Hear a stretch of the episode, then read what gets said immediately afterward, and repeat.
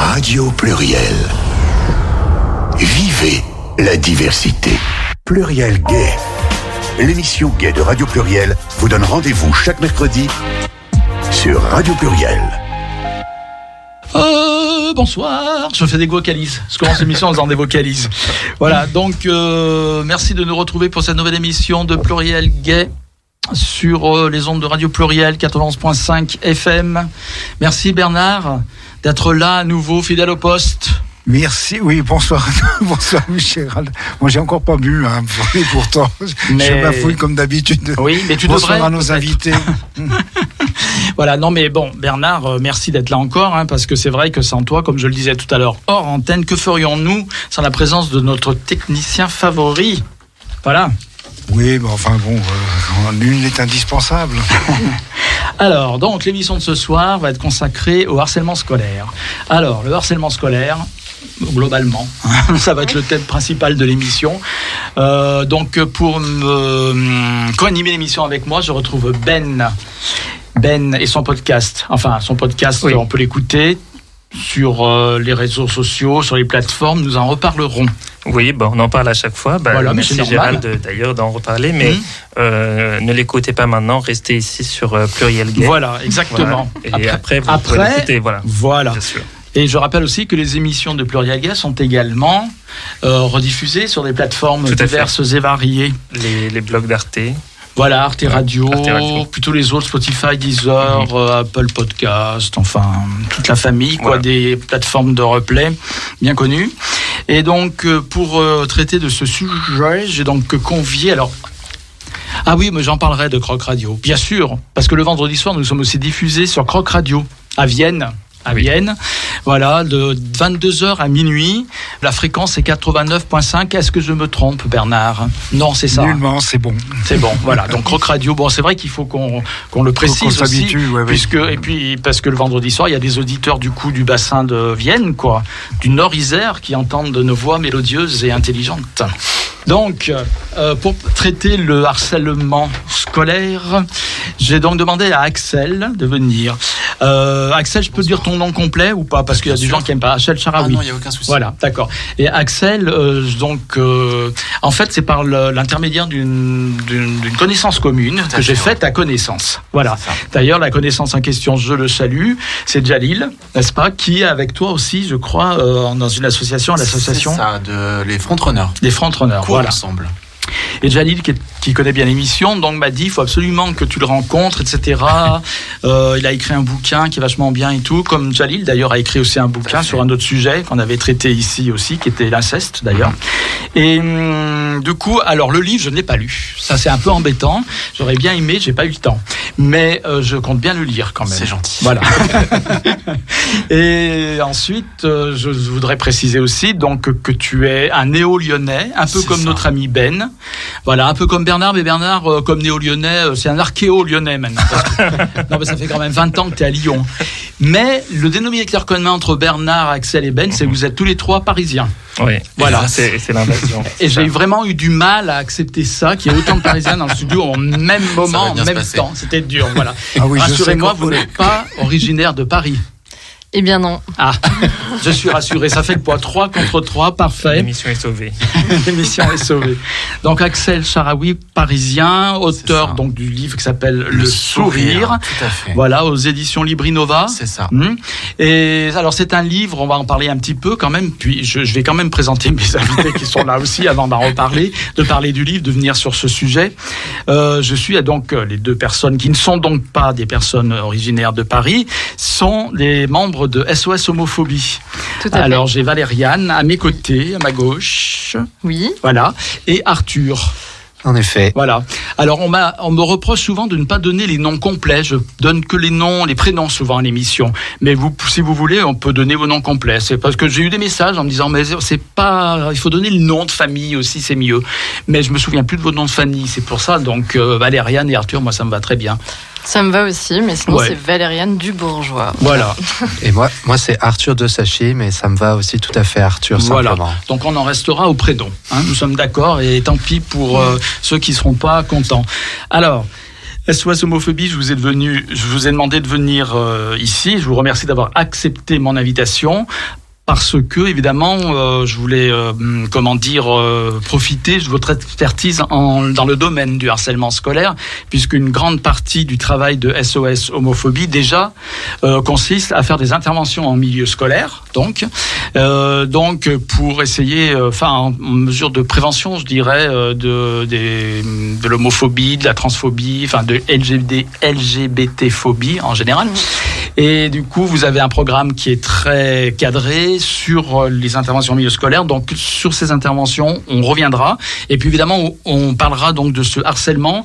Euh, alors ici, on est deux à l'avoir avoir subi le harcèlement scolaire jusqu'à maintenant. hein. Peut-être que vous aussi, j'en sais rien. Mais euh, Axel et moi. Alors Axel, quand je l'ai appelé.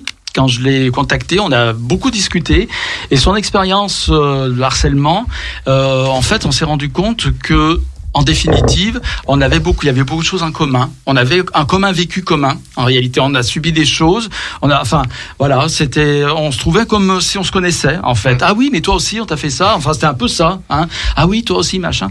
Et finalement, je me suis dit, il y a peut-être euh, une sorte de, euh, de norme du harcèlement scolaire qu'on retrouve finalement. Enfin, une norme en guillemets, évidemment, mais en tout cas des contextes.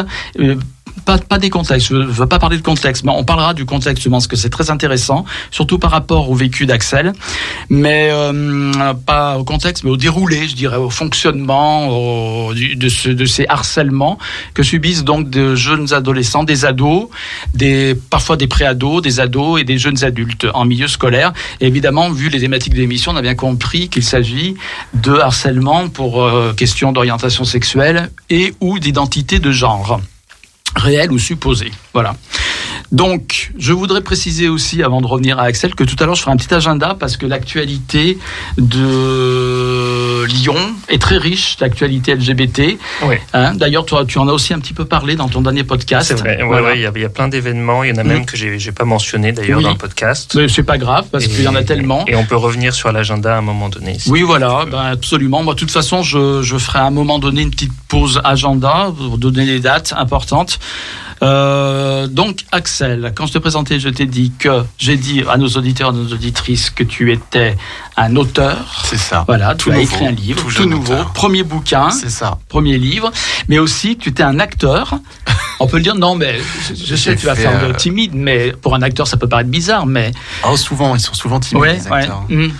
Mais, t'as fait le cours Florent, ouais, tout quand à fait. même. Ouais, j'ai Voilà. fait à peu près, j'ai fait plus de 10 ans de, de cours de Ah, théâtre bah dans les cours Florent. Hum. Euh, voilà, ce qui m'a d'ailleurs amené à écrire ce livre, parce qu'au début je voulais écrire une pièce de théâtre, Mm. et en fait je suis allé euh, tellement loin dans ce que j'avais besoin de sortir et d'exprimer que Mm. j'en ai fait un roman, Euh, ce qui m'a permis de finalement de de- d'en faire presque de passer par ce roman pour faire une thérapie finalement personnelle. Ouais.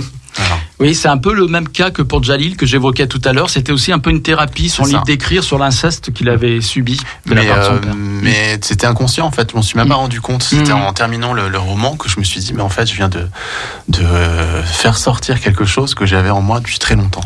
D'accord. Et hum, donc c'est un roman, on va dire autobiographique? Quasiment, ouais. Quasiment, En voilà. fait, j'ai voulu que le, le- le personnage soit, euh, comment dire, euh, ne, ne porte pas mon nom, ne, Mm. on vient pas du même milieu, euh, mais c'est quasiment autobiographique, ouais.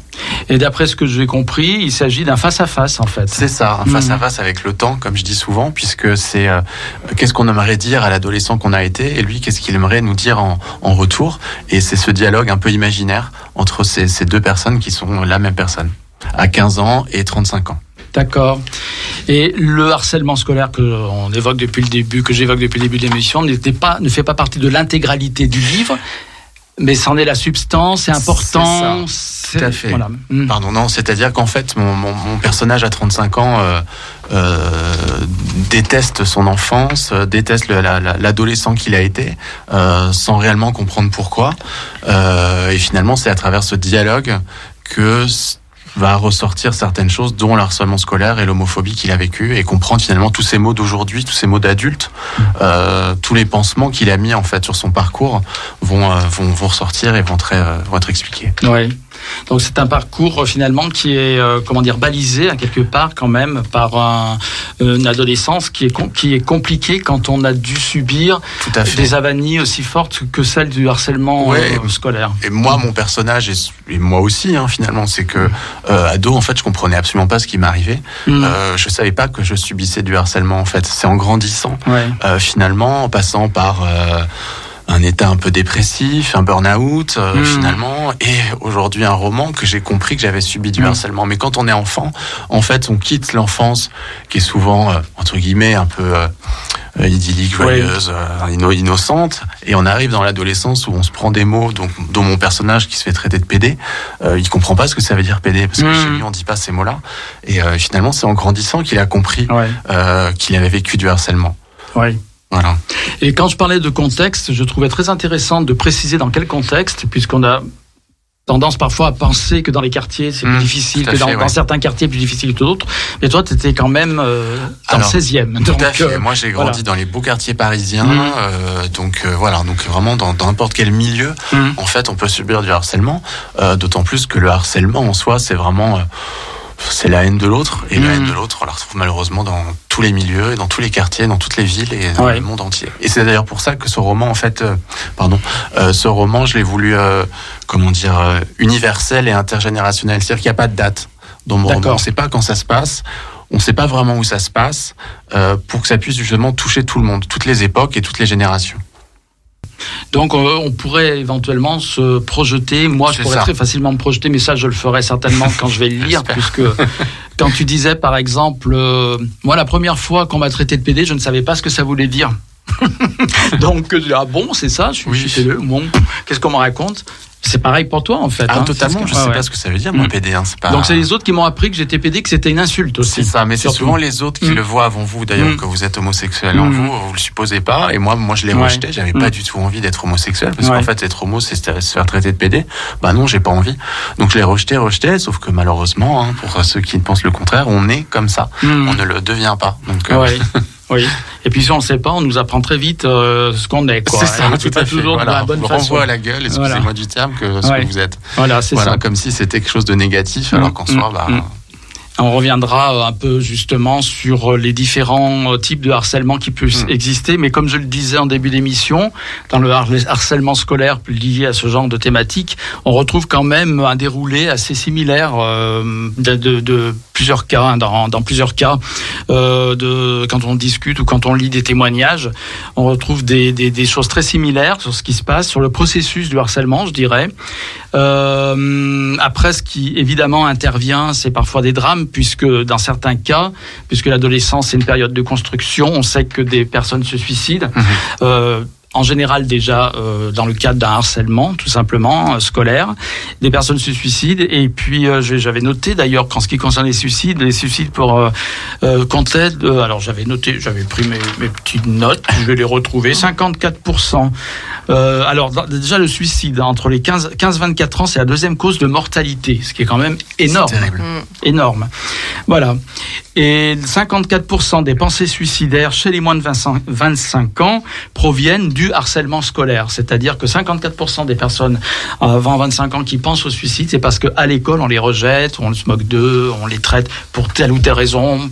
Pour plein de raisons, on peut harceler les gens. On peut devenir une tête de turc très facilement. Mm. en Pour plus. tout et n'importe quoi. hein. Pour tout et n'importe quoi. Paire de baskets, euh, des lunettes. euh, Oui.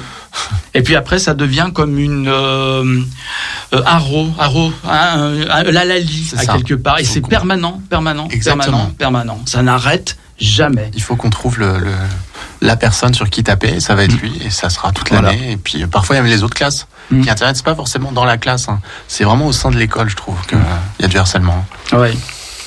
Alors, dans le cadre des interventions en milieu scolaire, vous êtes peut-être confronté justement à des. Il vous arrive. Alors, déjà, on va expliquer comment ça se passe. On va prendre par le départ. Donc, SOS Homophobie, association de lutte contre les LGBT-phobies bien connue, qui, euh, que nous avons déjà reçu plusieurs fois. Pas vous personnellement, mais d'autres membres de l'association. L'association a de très très nombreux bénévoles, très nombreux et nombreuses bénévoles, mais et parmi, alors il y a euh, SOS homophobie a beaucoup d'activités. On reçoit souvent les membres de SOS homophobie à l'époque, au moment du 17 mai, euh, puisque c'est là que sort le, le rapport annuel hein, de SOS homophobie. Euh, mais euh, donc le, le rapport de SOS homophobie est un de ses gros travaux, mais euh, il y a aussi le travail en milieu scolaire qui est très très important. Et hum, donc je voudrais déjà savoir comment ça se passe. Donc euh, vous, vous avez, comment dire, hein, je m'adresse à tous les deux, euh, un kit déjà préparé à l'avance pour aller dans les classes. Dans quelle classe intervenez-vous et qui vous demande d'intervenir Voilà. Est-ce que vous vous proposez ou est-ce qu'on vient à vous, le, monde scolaire vient à vous? Comment ça se passe? Alors, euh, c'est toujours à la demande du chef d'établissement ou de la chef d'établissement. On n'intervient pas s'il n'y a pas un cadre qui est prédéfini, parce que on a un agrément de l'éducation nationale et c'est important du coup de respecter ce cadre. Et euh, voilà, donc euh, c'est l'établissement qui vient vers nous. Et ensuite, on prévoit, alors euh, on intervient de la quatrième jusqu'à la terminale. Et on intervient avec un groupe classe, donc on est toujours en binôme ou plus, en bénévole, et on est face à une trentaine d'élèves et on va les sensibiliser euh, aux LGBTI-phobie, à la lutte contre les LGBTI-phobie. Et pour ce faire, on va, ce que vous avez dit qui était très pertinent aussi, c'est que euh, même si nous, on parle des LGBTI-phobie, il y a un, un endroit où euh, l'intersectionnalité en fait des luttes est très importante et où on parle des discriminations de manière générale et où on permet, on, on fait comprendre aux élèves qu'il n'y a pas de hiérarchie des discriminations et que euh, elle, fonctionne de toutes les manières. Enfin, à chaque fois, le, le comportement discriminatoire est toujours le même. Les chefs d'établissement donc font appel à vous ou vous êtes, vos actions sont connues, euh, je suppose maintenant bien connues parce qu'il y a que de nombreuses années que SOS Homophobie, SOS Homophobie organise ses interventions en milieu scolaire, IME pour les intimes. Et, IMS. IMS. Intervention en milieu Voilà. scolaire, Eh oui. Et non pas intervention en milieu éducatif, oui, c'est Mm. IMS, voilà. Et du coup, euh, le, le fait est que les établissements vous contactent. Vous avez des contacts régulièrement avec beaucoup d'établissements. Est-ce que vous notez des, disparités entre les zones géographiques, justement, etc., où vous intervenez? Alors, euh, je vais répondre pour euh, la région Auvergne-Rhône-Alpes parce qu'on a plusieurs délégations et que euh, du coup, enfin, en tous les cas, moi, je sais ce qui se passe dans notre région. On a énormément de demandes. Donc, pour vous dire, on répond favorablement à une demande sur dix. Donc, parce qu'on manque en fait de bénévoles. D'accord. Parce qu'il faut savoir que c'est pas forcément facile euh, de se retrouver face à une classe euh, qui va nous poser des questions parfois intimes. Donc euh, c'est un exercice compliqué. On a un processus, tout à l'heure vous parliez de- d'un kit ou quoi. En fait, on forme les bénévoles à intervenir en milieu scolaire. Et puis il y a des moments d'observation et une fois que le ou la bénévole se sent d'intervenir, alors là, il y a intervention. Mais euh, est-ce qu'il y a des disparités sur le territoire? Je trouve que non. En fait, euh, on nous demande beaucoup d'intervenir en région, euh, donc pas forcément euh, concentré sur Lyon. Et on essaye de- d'intervenir le plus loin possible à chaque fois, enfin de- d'essayer d'être présent et présente un peu partout. Mais euh, il n'y a pas de de bons élèves ou de mauvais élèves. Enfin, je veux dire, c'est vraiment tous les établissements. On intervient aussi euh, en milieu, pro- enfin les lycées professionnels, etc. Je veux dire, il y a, il y a une demande un peu partout. Et euh, est-ce que intervenir à partir de la quatrième, c'est pas déjà trop tard? Parce que des fois, il y a des suicides euh, de- pour des enfants qui sont plus, plus jeunes encore que ça, ou qui sont harcelés depuis, euh, depuis plus tôt. Euh, est-ce que, euh, est-ce que bah, j'imagine que c'est pas complètement de votre ressort, euh, vu que ça doit être. euh, euh, bah, c'est l'État qui décide euh, que c'est à partir de la quatrième, c'est ça? Est-ce que il y a des ou comment ça se passe? Pourquoi c'est C'est, ça a été défini dans l'agrément. Donc c'est, ça résulte d'une discussion entre le ministère de l'Éducation nationale et SOS homophobie.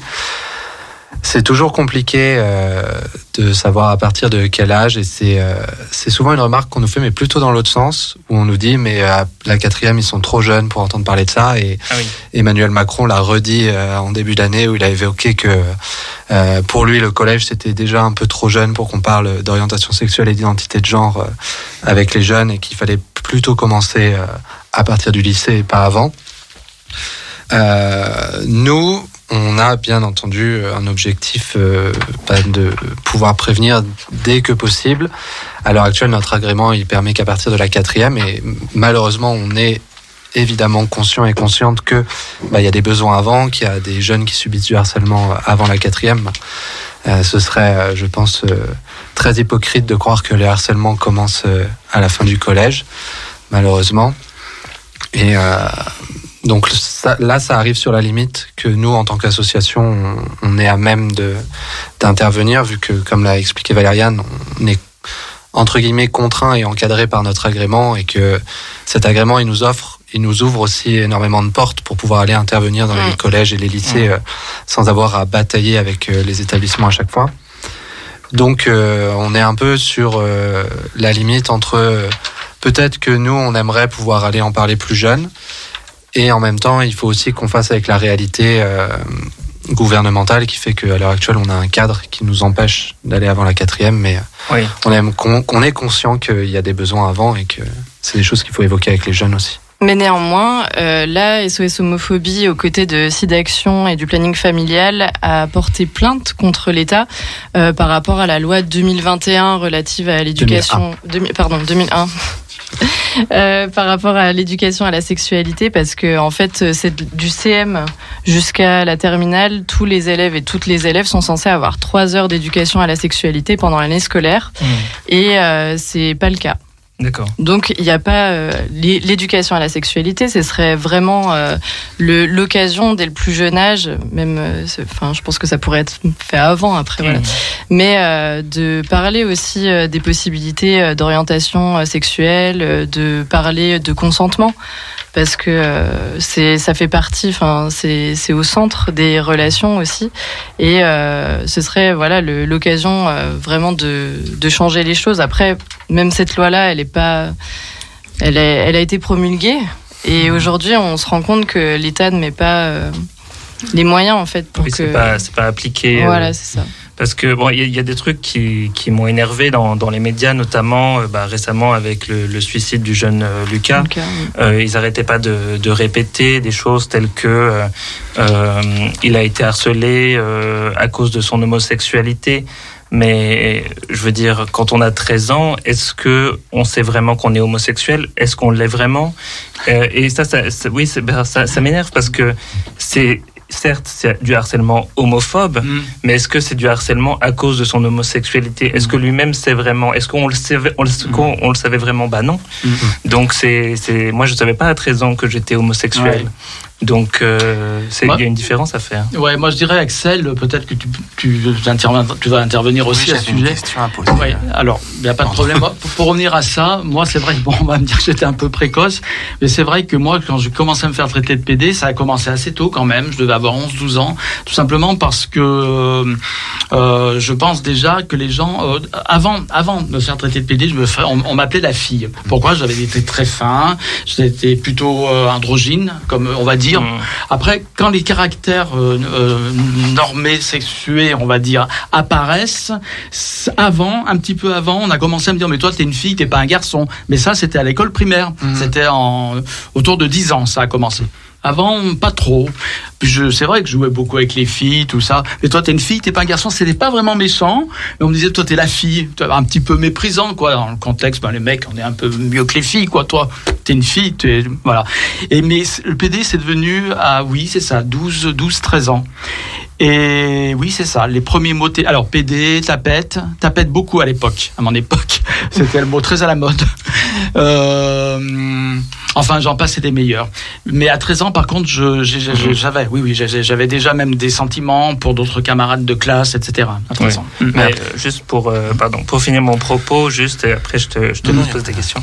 Euh, c'est que du coup, ça va aussi dans le dans le discours du, du gouvernement, comme tu disais tout à l'heure. Enfin, ils sont en quatrième. C'est même pas une question de, de sexualité dont on devrait parler, mais et plus jeune, mais même juste de tolérance, d'é- d'éduquer ou de sensibiliser les jeunes à la. Ah, Bernard, il nous met la La musique. tolérance. T'es bien pressé, Bernardo. Je pense qu'il a pensé que j'allais faire un discours euh, inspirant et donc il a mis la musique dramatique. À fond. Mais, euh, mais, mais oui, je pense qu'il y a- il y, a moyen, peut-être, corrigez-moi si je me trompe, mais d'éduquer les enfants à la tolérance sans, euh, sans parler nécessairement euh, bah, de sexualité euh, de façon, euh, bah, euh, comment dire, élaborée, quoi. Mais Oui. voilà, donc. Mm. euh, Après, j'irais peut-être même un peu plus loin. Je pense qu'il faut euh, éduquer euh, les, les jeunes et puis les moins jeunes au respect. Enfin, on ne demande pas aujourd'hui Oui, voilà. de la tolérance. On demande à être respecté. euh, Enfin, c'est La bienveillance. de la bienveillance aussi, bien sûr. Mais ouais.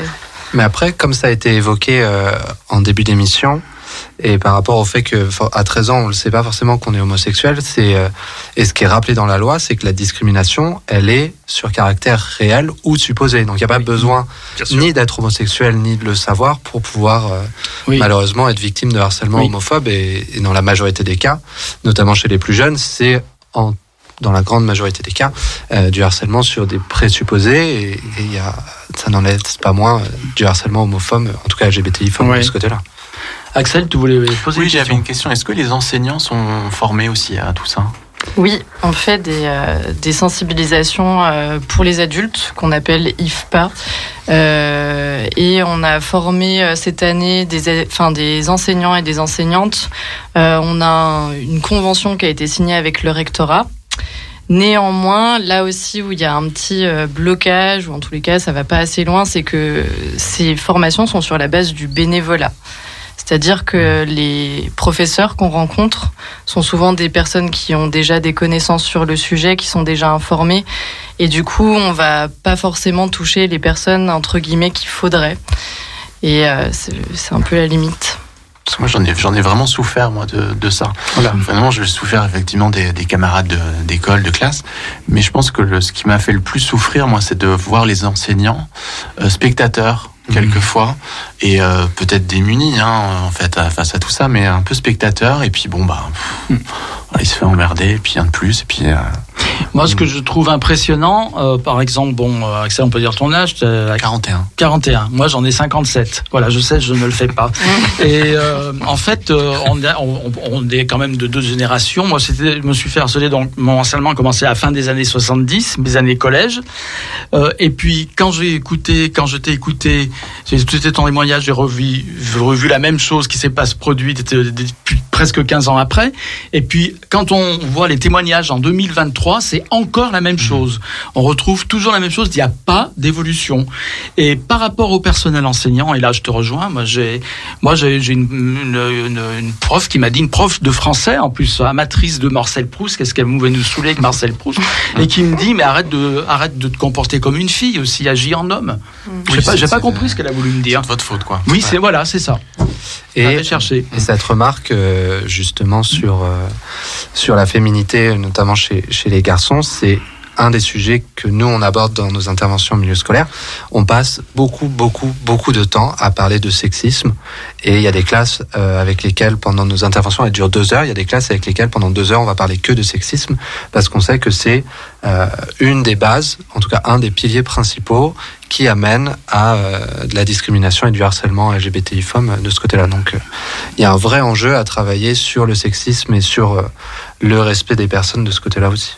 Et durant vos interventions, euh, qui semble le plus ouvert d'esprit, les, écoliers ou les, enseignants euh, bah, Le public adulte et euh, le public jeune, enfin, il y a un endroit où c'est différent, c'est que les adultes se regardent dans notre regard entre guillemets. C'est-à-dire qu'ils ont peur d'être jugés, ils veulent faire les bons élèves, ils veulent, ils veulent être, voilà. La plupart du temps, je dis ça, c'est une généralité. Euh, alors que les élèves sont beaucoup plus cash. Donc, euh, s'ils ont quelque chose à nous dire, ils vont le dire. Euh, c'est arrivé, enfin, par exemple, là aussi sur le, le rôle de l'éducation dans la lutte contre les LGBTI-phobies. quand on parlait des discriminations de manière générale, à un moment donné, on a posé la, la question est-ce qu'il y a une discrimination qui est plus grave qu'une autre? Et donc, on a une élève qui nous a dit le racisme. Du coup, je lui demande pourquoi. Et souvent, c'est parce que ça les touche, en fait. Et du coup, c'est très intéressant parce qu'on trouve un point où on va pouvoir euh, se comparer puis montrer que, en fait, non, c'est le même système, c'est des insultes, c'est euh, des, violences, etc. Puis ça sera la même chose et les mêmes euh, conséquences pour les victimes. Donc, on en parle. Et du coup, elle me dit, ah oui, d'accord, non, c'est pas, c'est la même chose. Et après, elle me dit, mais non, en fait, non, non, le racisme, c'est plus grave parce que vous, vous n'avez pas d'histoire. Et du coup, mais c'est très intéressant parce que euh, l'histoire coloniale, elle est enseignée à l'école. Mmh. Mmh. Alors que euh, l'histoire euh, des LGBTI+, de, de notre place bah, à travers les époques, de, des émeutes de Stonewall, etc., c'est pas, c'est pas expliqué. Donc ça... C'est pas expliqué aussi, je pense, parce qu'il y a une partie encore de du corps enseignant peut-être que je me trompe, hein, vous allez peut-être mieux le dire que moi, pense que ce n'est pas légitime d'enseigner une histoire LGBT, qu'elle n'existe pas, qu'elle est forgée par des idéologies, par que l'histoire coloniale, elle est là, c'est concret. L'histoire LGBT, pour beaucoup d'enseignants, et puis il y a beaucoup de gens qui pensent qu'on qu'on choisit d'être homosexuel Mmh. aussi, que c'est toi qui as choisi, c'est toi qui veux. Hein. Donc euh, oui, c'est on a choisi de se faire hein. traiter de PD, Oui, voilà. insulter, oui. Tout à fait. Mmh, super, casser la ça gueule. Ouais. Donc, super, euh, on a choisi la meilleure vie. Bon, ouais. après, c'est assez simple de dire à des élèves si, euh, si on choisit d'être LGBTI+, et que vous êtes en train de nous dire que euh, c'est dégueulasse, euh, que si, que ça, enfin, vous imaginez bien que si on, on choisissait, euh, on serait pas là, quoi. Enfin, Ouais. je trouve que c'est, enfin, ça reste des arguments assez faciles à, à contredire, et euh, néanmoins, enfin, Donc quand, quand vous faites vos interventions, il faut quand même que vous soyez assez fort psychologiquement pour affronter, euh, parce que par exemple, ah, bah, c'est dégueulasse, ou on vous demande, vous êtes vous êtes pédé aussi, ou un truc comme ça, ça vous arrive, ou euh, lesbienne, ou euh, aussi cash que ça? Oui. Alors, ce qu'on remarque et ce qui va faire écho à ce qu'a dit Arthur par rapport au sexisme, c'est que euh, des fois, on peut rester deux heures sur de la gayphobie. Alors qu'on était là pour parler de LGBTI-phobie, c'est-à-dire que ça va être le problème. euh, on pose la question si vous avez un ami qui vient vous voir euh, et qui vous dit, bah en fait, euh, j'ai un copain, je suis amoureux, j'ai pas envie que ça change quoi que ce soit à notre amitié, euh, et on leur demande, mais vous réagissez comment? Bah non, mais il n'y a, pas de souci. Par contre, euh, s'il change de comportement, enfin s'il fait ça, il fait ça, etc. Donc là, ils vont nous montrer euh, des manières et on leur pose la question, mais c'est quoi le problème en fait? Et pareil, enfin, ils vont nous dire deux garçons ensemble, ça me dérange, deux filles ensemble, ça me dérange pas. Pourquoi Le grand classique. Non mais voilà. Mais ça, c'est les garçons qui disent ça. C'est ça, Oui. ouais, ouais. Mm. C'est les garçons qui disent ça. Et euh, il y a toujours bon euh, cette idée de la lesbienne qu'on peut continuer à sexualiser, où il y a toujours euh, la possibilité de se mettre entre deux femmes, euh, Voilà. etc. La lesbienne fantasme, le, voilà, c'est Mais- ça. Ou juste la personne qui n'existe pas. C'est-à-dire, ah oui, elle est lesbienne, euh, ben ouais, mais bon, je m'en fiche en fait. Elle, elle- c'est, ça n'existe pas, quoi. C'est dans son coin, euh, invisibilisé, qui, qui, qui n'existe pas. Et comme l'a dit Valériane, euh, les jeunes, ils ont beaucoup moins de filtres euh, que les adultes, et en tout cas, ils, ils sont beaucoup moins à même de donner la réponse socialement attendue. Et donc, euh, oui, on se retrouve dans des situations où euh, où il y a parfois de la violence, et euh, parfois on pourrait, euh, parfois ça peut être juste de la violence candide. Et parfois c'est de la vraie violence. Nos interventions, elles se terminent toujours par un temps où les jeunes peuvent poser leurs questions de façon anonyme en écrivant sur sur des papiers. Et dans ces moments-là, il y a euh, très régulièrement des questions personnelles parce que ça les intéresse de savoir euh, euh, qui on est et, et, euh, et nos orientations et nos identités de genre. Mais euh, c'est aussi un temps où euh, parfois on reçoit des insultes. Avec, euh, ça nous est arrivé il y a pas très longtemps avec Valériane où euh, on a eu une classe où il y avait euh, la grande majorité, c'était euh, fier d'être homophobe, euh, je suis fier d'être homophobe, euh, vous êtes que des PD. Et donc oui, on prend beaucoup de violence parfois, et donc c'est aussi pour ça qu'on a du mal, euh, malheureusement, à recruter des bénévoles qui restent sur la durée, parce que c'est pas toujours agréable de passer deux heures à se faire insulter quand ça arrive. Mais ça n'arrive pas souvent. Enfin, Ouais. pas, pas beaucoup. C'est l'enjeu de la rencontre aussi. On part à la rencontre et le format de nos interventions aussi, c'est des débats. Donc en fait, euh, Oui, c'est pas un cours magistral. C'est ça, c'est pas c'est pas descendant. Et l'idée aussi c'est d'être toujours dans une position d'écoute où on va rebondir sur les propos des jeunes pour essayer de filer notre déroulé à nous et d'arriver vers euh, nos cheminements vers euh, Ouais. l'endroit qu'on euh, qu'on souhaite. Donc ça c'est ça demande une gymnastique aussi des fois intellectuelle enfin sur l'écoute euh, avoir euh, quatre classes différentes sur une journée de 8h à 17h. Hmm. c'est un, peu sport, mais c'est des beaux challenges. Après, Ouais. puis il y en a plein. Il y a plein de jeunes aussi qui sont très chouettes. Et ce qu'il faut se dire, c'est que des fois, sur une classe de 30 élèves, euh, bon, même si euh, il y a des propos qui peuvent être euh, très blessants, être présent et présente pour les potentiels LGBTI+, qui sont pas forcément safe, qui ne savent pas euh, que euh, SOS homophobie existe, que euh, qui n'ont pas de référentiel, qui euh, bon après aujourd'hui euh, avec les séries Netflix etc peut-être que ça va un petit peu mieux, mais en tous les cas c'est important euh, en soutien qu'on soit là et qu'on leur seul, ouais, ouais, ouais ouais. Et de rappeler aussi le rôle des, des enseignants, des enseignantes et du, des encadrants pédagogiques parce que euh, en fait ils sont là hein, pour ça aussi. Enfin nous on le dit, si vous avez un problème et comme on en parlait du harcèlement, ça peut être euh, du harcèlement pour euh, une autre raison, mais en tous les cas, les encadrants dans les établissements scolaires sont censés être à l'écoute des élèves et il y a des infirmiers, des infirmières normalement, enfin des psychologues, des fois ça dépend euh, des établissements, mais faire un rappel avec les élèves sur les ressources qu'il y a à l'intérieur de l'établissement, c'est toujours euh, important aussi. Mais c'est peut-être un peu trop rare aussi parce que, euh, je, alors je ne sais pas si vous pouvez me confirmer ça, mais j'ai fait un peu de recherche sur justement les, les psychologues scolaires de, de l'enseignement national et j'ai trouvé une statistique qui dit qu'il y en a 6781 en 2022 des psychologues scolaires pour euh, à peu près 60 000 établissements. Donc il y aurait que à peu près un, un peu plus de 1 sur 10 euh, établissements scolaires qui auraient euh,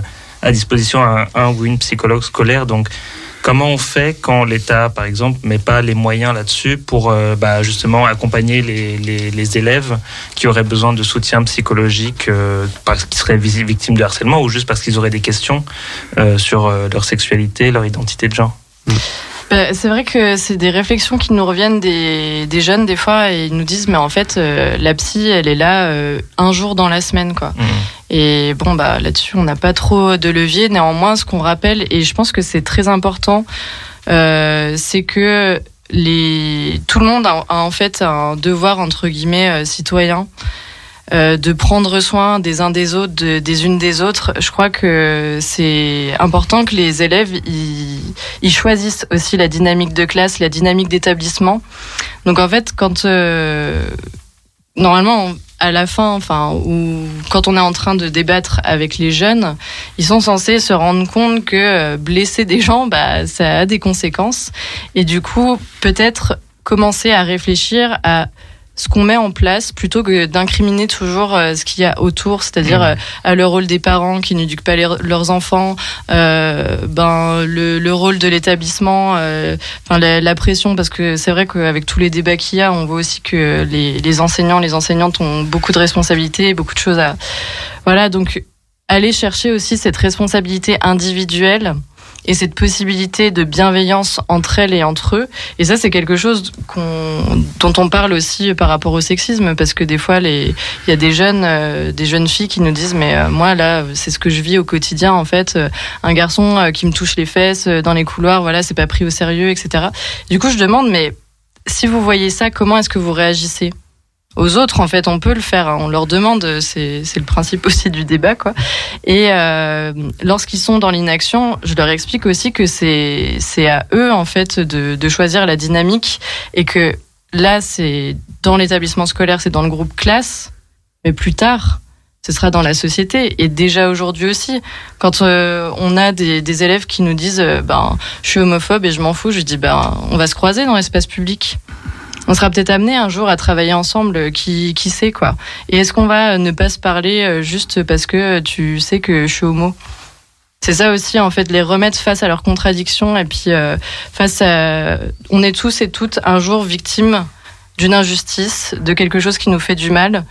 Rappeler cette position et voir où on peut trouver du soutien entre nous. Voilà. Après. Ouais. Après, si on si on reparle aussi des psychologues, de, fin, de façon générale, il y a un manque de moyens dans l'éducation nationale et ça se ressent euh, sur la présence des psychologues, ça se ressent sur euh, les infirmières et infirmières scolaires qui, pareil, sont là une fois par semaine, ça se ressent, comme ça a été évoqué, sur les enseignants qui sont démunis parce qu'ils n'ont pas été formés pour accompagner les jeunes face au harcèlement scolaire. Ou même de façon plus générale, les, enseignants ne sont pas formés à accompagner les personnes LGBTI euh, dans euh, la vie euh, scolaire et, la vie sociale de façon générale. Donc il y a un vrai, un vrai manque de moyens dans l'éducation nationale qui se ressent euh, tristement sur la santé euh, mentale des jeunes. Oui, parce que le personnel euh, éducatif, c'est les profs. C'est, on a, tu as parlé des psychologues qui sont en nombre insuffisant, certainement, dont la présence est insuffisante. Puis il y a les CPE, il y a, et ce- ce- c'est difficile aussi de se tourner vers. Nous, à l'époque, c'était les conseillers pédagogiques. Euh, pareil, hein, on les appelait pas CPE, mais ils avaient aucune, enfin, en- en- certainement moins encore à mon époque, quand j'étais au collège que maintenant, euh, aucune formation, aucune idée de, de ce que pouvait être, euh, que pouvait ressentir même, et ça c'est le cas du corps enseignant en général, euh, de ce qu'on peut ressentir soi-même quand on est harcelé. Et pour beaucoup, c'est des gamineries, c'est oh, c'est pas bien méchant ou euh, voilà. Bon, et c'est vrai, hein, c'est pris à la légère souvent, même Euh, encore moi, maintenant. moi, elle me faisait peur, la CPE, donc Mm. j'avais pas du tout Ouais. envie de la voir si j'avais un problème, hein, franchement. Oui, et puis c'est un peu ça en fait à cet âge adolescent. euh, Enfin, vous, je sais pas comment vous l'avez vécu, mais est-ce que euh, avec le recul, puis par rapport à ce que vous avez écrit, cette mise en miroir, est-ce que euh, vous auriez, enfin, est-ce que l'adolescent avait envie de se tourner vers les adultes, vers euh, les encadrants et encadrantes pédagogiques, ou plutôt euh, avoir des Bah, endroits, des bulles safe euh, Ouais, avec moi, des pas gens forcément de son âge parce que j'avais honte de ce qu'on me disait, de ce qu'on me reprochait, donc j'avais pas envie d'en- parler parce qu'en fait je voulais pas rajouter un problème au problème puisque je savais pas comment les gens, mon entourage allait le prendre. Mm. Euh, dire à maman euh, je me fais traiter de PD, bah je suis PD. Bah non, ça fait peur. Donc en fait on se renferme, on se replie sur soi-même. Et, euh, mon personnage, bah du coup il a fait qu'une chose, c'est de penser à celui qui deviendra, à celui qui sera plus grand, euh, avec une forme de positivisme. Mais euh, ouais, c'est ce qu'il est à celui qui, qui sera en fait. Il s'est concentré là-dessus et c'est ce qui l'a aidé. Donc euh, Mm. Ouais. et après, je voulais dire aussi quelque chose, c'est que nous, il y a un problème qu'on n'a pas eu, euh, mais c'est qu'aujourd'hui, il y a les réseaux sociaux. Ah oui, euh, ça c'est sûr. Ce qui vivent, enfin ce qu'on vit à l'école Mm. aujourd'hui, ça continue une fois chez soi. sur C'est les réseaux. horrible. Ah ouais. C'est Et donc, amplifié, j'imagine. Mm, mm, mm. Nous, ça s'arrêtait. On Mm. rentrait Quand chez on nous, c'était fini. voilà. Euh, moi, j'allais à l'école la boule au ventre, mais euh, dans cet espace-temps de je suis chez moi, il y avait, il y avait plus de harcèlement. Mm. Aujourd'hui, ça continue, donc euh, c'est un problème.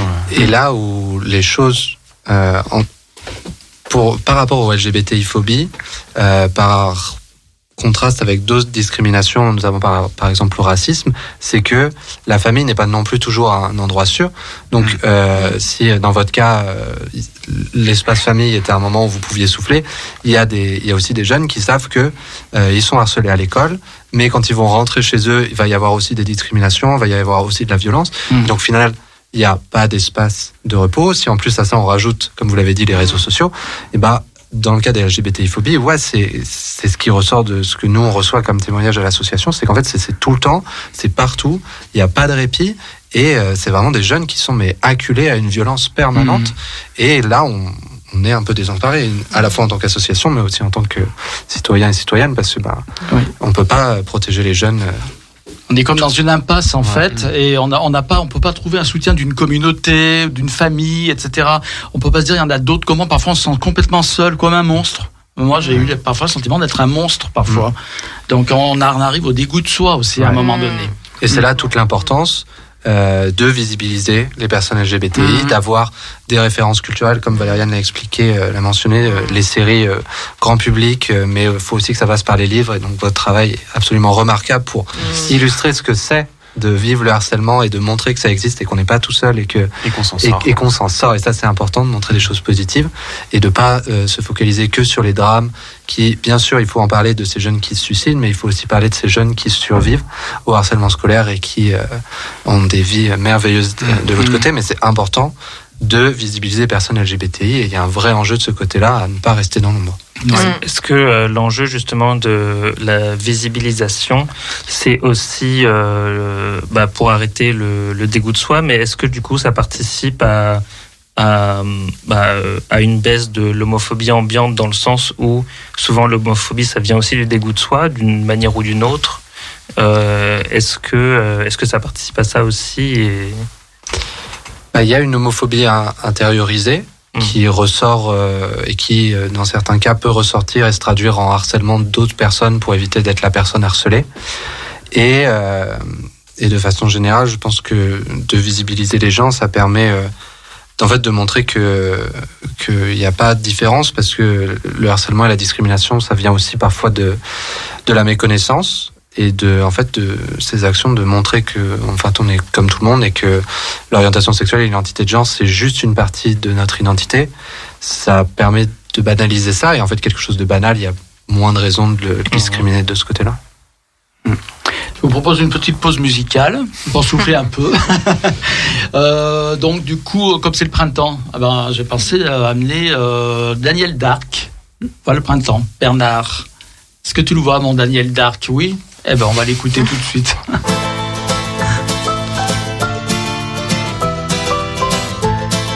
Je suis né en mai c'est moi le printemps d'un ventre épais. J'ai foutu le camp, mais scarifié, mais en pleurant, mais sacrifié, mais en passant. En mai, c'est moi le printemps. J'ai rien demandé, ouais, pourtant j'ai déchiré à grands coups de dents le fil d'acier m'emprisonnant. Je suis en mai, c'est moi le printemps, moi qui rêvais d'hiver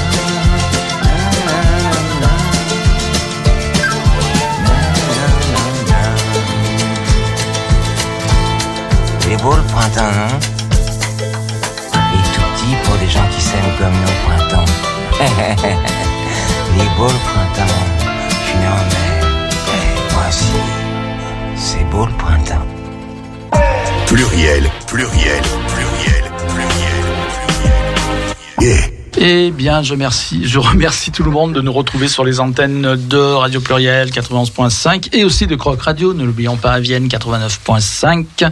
Toujours notre émission sur le harcèlement scolaire. J'ai toujours avec moi Ben à mes côtés. Salut. Re. Axel qui est toujours ici. Et SOS Homophobie en la présence donc de Valériane Bonjour. et de Arthur, Bonjour. donc que nous avons parlé de l'intervention au milieu scolaire. Nous avons parlé donc dans le cadre du, du harcèlement, mais aussi de comment, euh, quels sont les euh, tous les, les rouages qui, qui font que euh, il y a de l'homophobie encore aujourd'hui dans les à l'école, la, la LGBT-phobie, et on en a que- une conclusion que tout le monde connaît bien depuis longtemps, c'est le monde patriarcal en fait qui est avant Mm. tout, parce qu'on vit encore dans une société euh, Patriarcal. patriarcale. voilà, Ouais, ni plus ni moins. Mm. Mm. Donc, euh, le harcèlement, il commence, on a dit, pour nous, ça a été à peu près Ah, moi, pareil. hein. c'était à la maternelle. Moi, Ah, mais- ah, bah, carrément. Ah, oui, Ah, moi, ouais. j'avais un garçon dans ma classe qui m'a qui pareil, qui disait que j'étais une fille, était Oui, persuadé voilà. que j'étais une fille. Ouais. Voilà, donc j'étais la fille. Oui, La moi, c'est pareil. moi, je comprenais pas. Et puis, euh, Oui, oui. Moi, c'est pareil. fille, après, en primaire, je me souviens, je jouais essentiellement avec les filles. Ouais. Euh, et une prof est venue me chercher dans la cour de récré en me disant arrête de jouer avec les filles, va jouer avec les garçons. Ouais. Ça, ça, sur le coup, sur le moment, on comprend pas. Et je pense que c'est justement ce qui est le plus perturbant. Mhm. Parce qu'on nous dit quelque chose, on fait quelque chose qui est pas bien, visiblement, d'après ce que j'ai compris. Mais je sais pas pourquoi. Ouais. Pourquoi j'avais pas le droit de jouer avec les filles, Ouais. pourquoi ça l'embêtait, mais euh, on m'a pas Ah ouais. expliqué. Moi, j'ai eu droit aux mêmes ré- réflexions, pareil, de la part de ma famille aussi. De la part de, de ma famille, mais des femmes comme des hommes, hein, qui me disaient, bah, euh, arrête de jouer avec des filles, t'es un garçon, joue au ballon, etc. Plutôt que de jouer à la marelle avec les filles. euh, voilà, c'est incroyable. Les filles, c'est juste quand on commence à draguer, voilà, là, il faut s'en approcher. Mais jusque-là, il faut rester euh, dans l'entre-soi masculin, comme les filles dans l'entre-soi féminin. Par contre, je remarque que les filles acceptaient beaucoup plus plus facilement qu'un garçon joue avec elle, qu'à l'inverse, un garçon acceptait pas qu'une fille joue avec eux. Euh, Enfin, à mon époque, hein. Ouais, je- enfin. euh, moi, j'ai quand j'étais petite, du coup, j'étais euh, ce qu'on appelait un garçon manqué. Et en fait, très bizarrement, c'était vraiment euh, valorisé socialement. C'est-à-dire que moi, j'étais euh, la- l'amie des garçons et du coup, euh, je passais très bien avec les filles Ah oui. aussi. Mmh. Euh, quand on me faisait des réflexions sur ah, mais t'es une fille ou un garçon, en fait, je me, genre, je disais bah, je suis une fille quoi, mais je m'en fiche. Et vu que euh, bah, j'avais les codes euh, virils, donc en fait, je savais m'exprimer avec la force. Donc euh, je, je me battais avec les garçons, enfin voilà, et, et du coup j'étais un peu populaire. Alors c'est très drôle. Fille cool, quoi. J'étais la fille cool. Mm. Par contre, c'était plus inquiétant au niveau de la famille. C'est-à-dire, euh, c'est- c'était les réflexions. Euh, faut qu'elle se féminise. Là, ça va pas. Euh, Enfin, c'est bizarre, etc. Et du coup, c'est à la puberté où on m'a vraiment demandé. Enfin, je voulais faire du foot. Ma mère n'a pas voulu. Je faisais des sports de combat. Et puis, euh, enfin, c'était vraiment. Il fallait que. Il y avait cet âge vers euh, 10 ans en fait où la, la mascarade a assez duré. Maintenant, faut faut rentrer dans le moule en fait parce que sinon ça va être compliqué Mm. pour toi. Et après donc je me suis féminisée parce que je sentais que c'était ce qui a, ce qui était attendu de moi alors que je détestais mettre des jupes etc. Et ça a beaucoup rassuré ma famille. Euh, Enfin j'ai une tante qui est venue me voir un jour en disant ah c'est bien Valériane je vois que ah ça va mieux. Enfin t'es toute jolie comme ça ça te va très bien. Mm. Et et c'est rigolo parce que quand on vous dit ça on a un sentiment de fierté. Donc moi j'avais l'impression de prendre le bon chemin, donc j'ai continué là-dedans. Et aujourd'hui, je me rends compte que on m'a volé une partie euh, de ma vie et de mon auto-détermination, en fait, de ce que je voulais faire vraiment. Et, et c'était pas ça. Après, euh, enfin, aujourd'hui, je suis très, très épanouie, très heureuse, mais euh, de rentrer dans une sorte de moule, quoi. De rentrer dans un ah moule ouais, forcé. mais carrément. quoi. Et Mm. puis, euh, il fallait que je, je sois séduisante pour les hommes. Mm. C'était très important pour ma famille. euh, Enfin, ma mère, je l'ai déjà entendu dire euh, Ah là, euh, Valériane, je vois qu'elle plaît aux garçons, elle comprend comment ça se passe, c'est très bien. Et du coup, ça m'a amené à vivre des agressions sexuelles. Donc, euh, bravo. Mm. Enfin, sur la protection aussi euh, des enfants, je veux dire, c'est important que peut-être des, des parents ou euh, des familles entendent ça aussi. euh, les savoir, enfin, dire à, à ses enfants que et ses filles que c'est pas forcément super chouette d'être sexualisé par le regard des hommes quand on a euh, même pas euh, 15 ans quoi. Enfin c'est c'est important d'entendre ces discours là aussi quoi. Enfin arrêtons. Oui, et dans- ton cas, en fait, Valériane, on voit que c'est encore une fois c'est le patriarcat puisque petite fille, on acceptait un Enfin, on était accepté en tant que garçon manqué, Mm. qu'en tant que fille manquée déjà un garçon. Mm. Oh là là, moi dans ma famille s'inquiétait, il y avait un moment qui me Mm. disait il va, oh là là, il va pas aimer les filles, lui, tout ça, Mm. machin. Et puis après, c'est vrai que l'âge pivot, c'est 10 ans, souvent 10, 11 ans, la période de la préadolescence où d'un seul coup on doit prendre, on doit prendre le caractère genré auquel on s'attend de notre part. Et si on ne le fait pas, on est foutu. Le, le plus perturbant dans tout ça, c'est que on, à l'âge, comme tu dis, 10 ans et quelques, Mm. on, on essaye de, de se créer euh, vraiment sa propre personnalité. On, Mm. s'auto-détermine, enfin, C'est on s'auto-découvre, on se découvre euh, en tant qu'être humain Voilà. et on découvre ce qu'on aime. On voilà. Et quand, euh, comme tu dis, Axel, euh, les, les gens nous disent non, fais pas ci, euh, va avec les garçons, va avec les filles, joue avec des voitures, joue avec des, des poupées. Et on dit pourquoi? Et il n'y a pas de réponse logique derrière. Mm. Il n'y a pas d'explication. Mm. Il n'y a pas de, de, de raisonnement logique. Et c'est ça qui est très perturbant quand on est un, un enfant. Euh, Je l'ai vécu aussi, euh, pas à ce point, parce que personnellement, je jouais pas avec des poupées. Mais il y a des choses que j'ai voulu faire que on me disait non, fais pas ci, fais pas ça. Et à chaque fois, euh, c'est on dit pourquoi et il n'y a pas de réponse.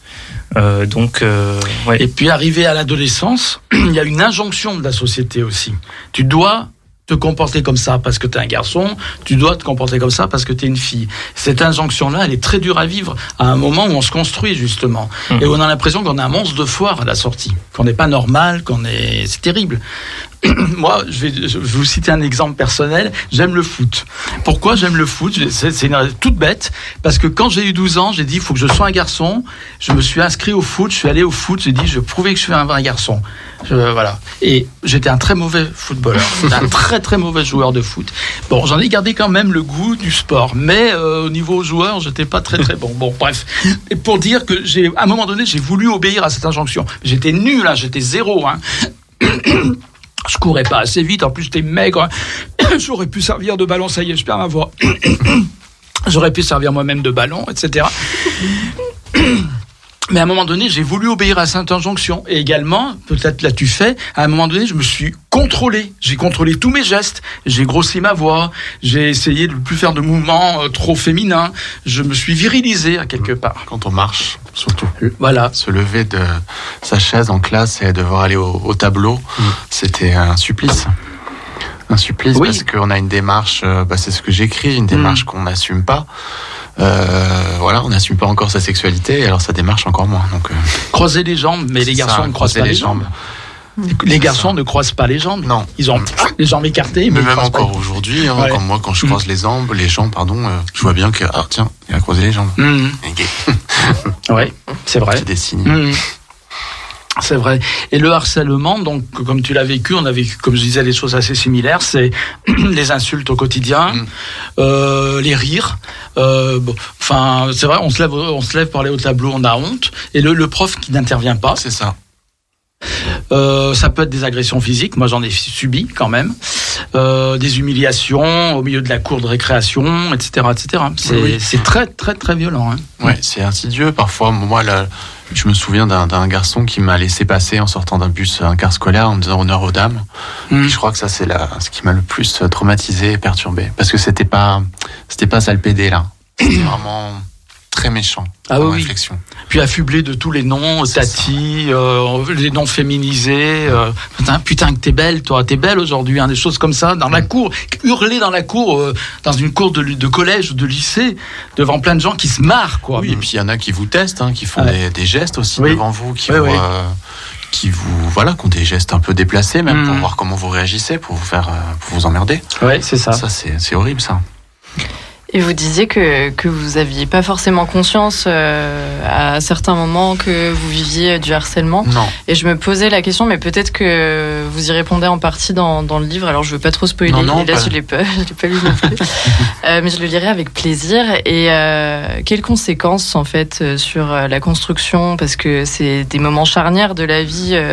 on se construit, on. Bah, le problème, c'est que moi, j'étais en échec scolaire, Ok. déjà. J'ai fini en cours par correspondance, parce que je pouvais plus aller à, à l'école.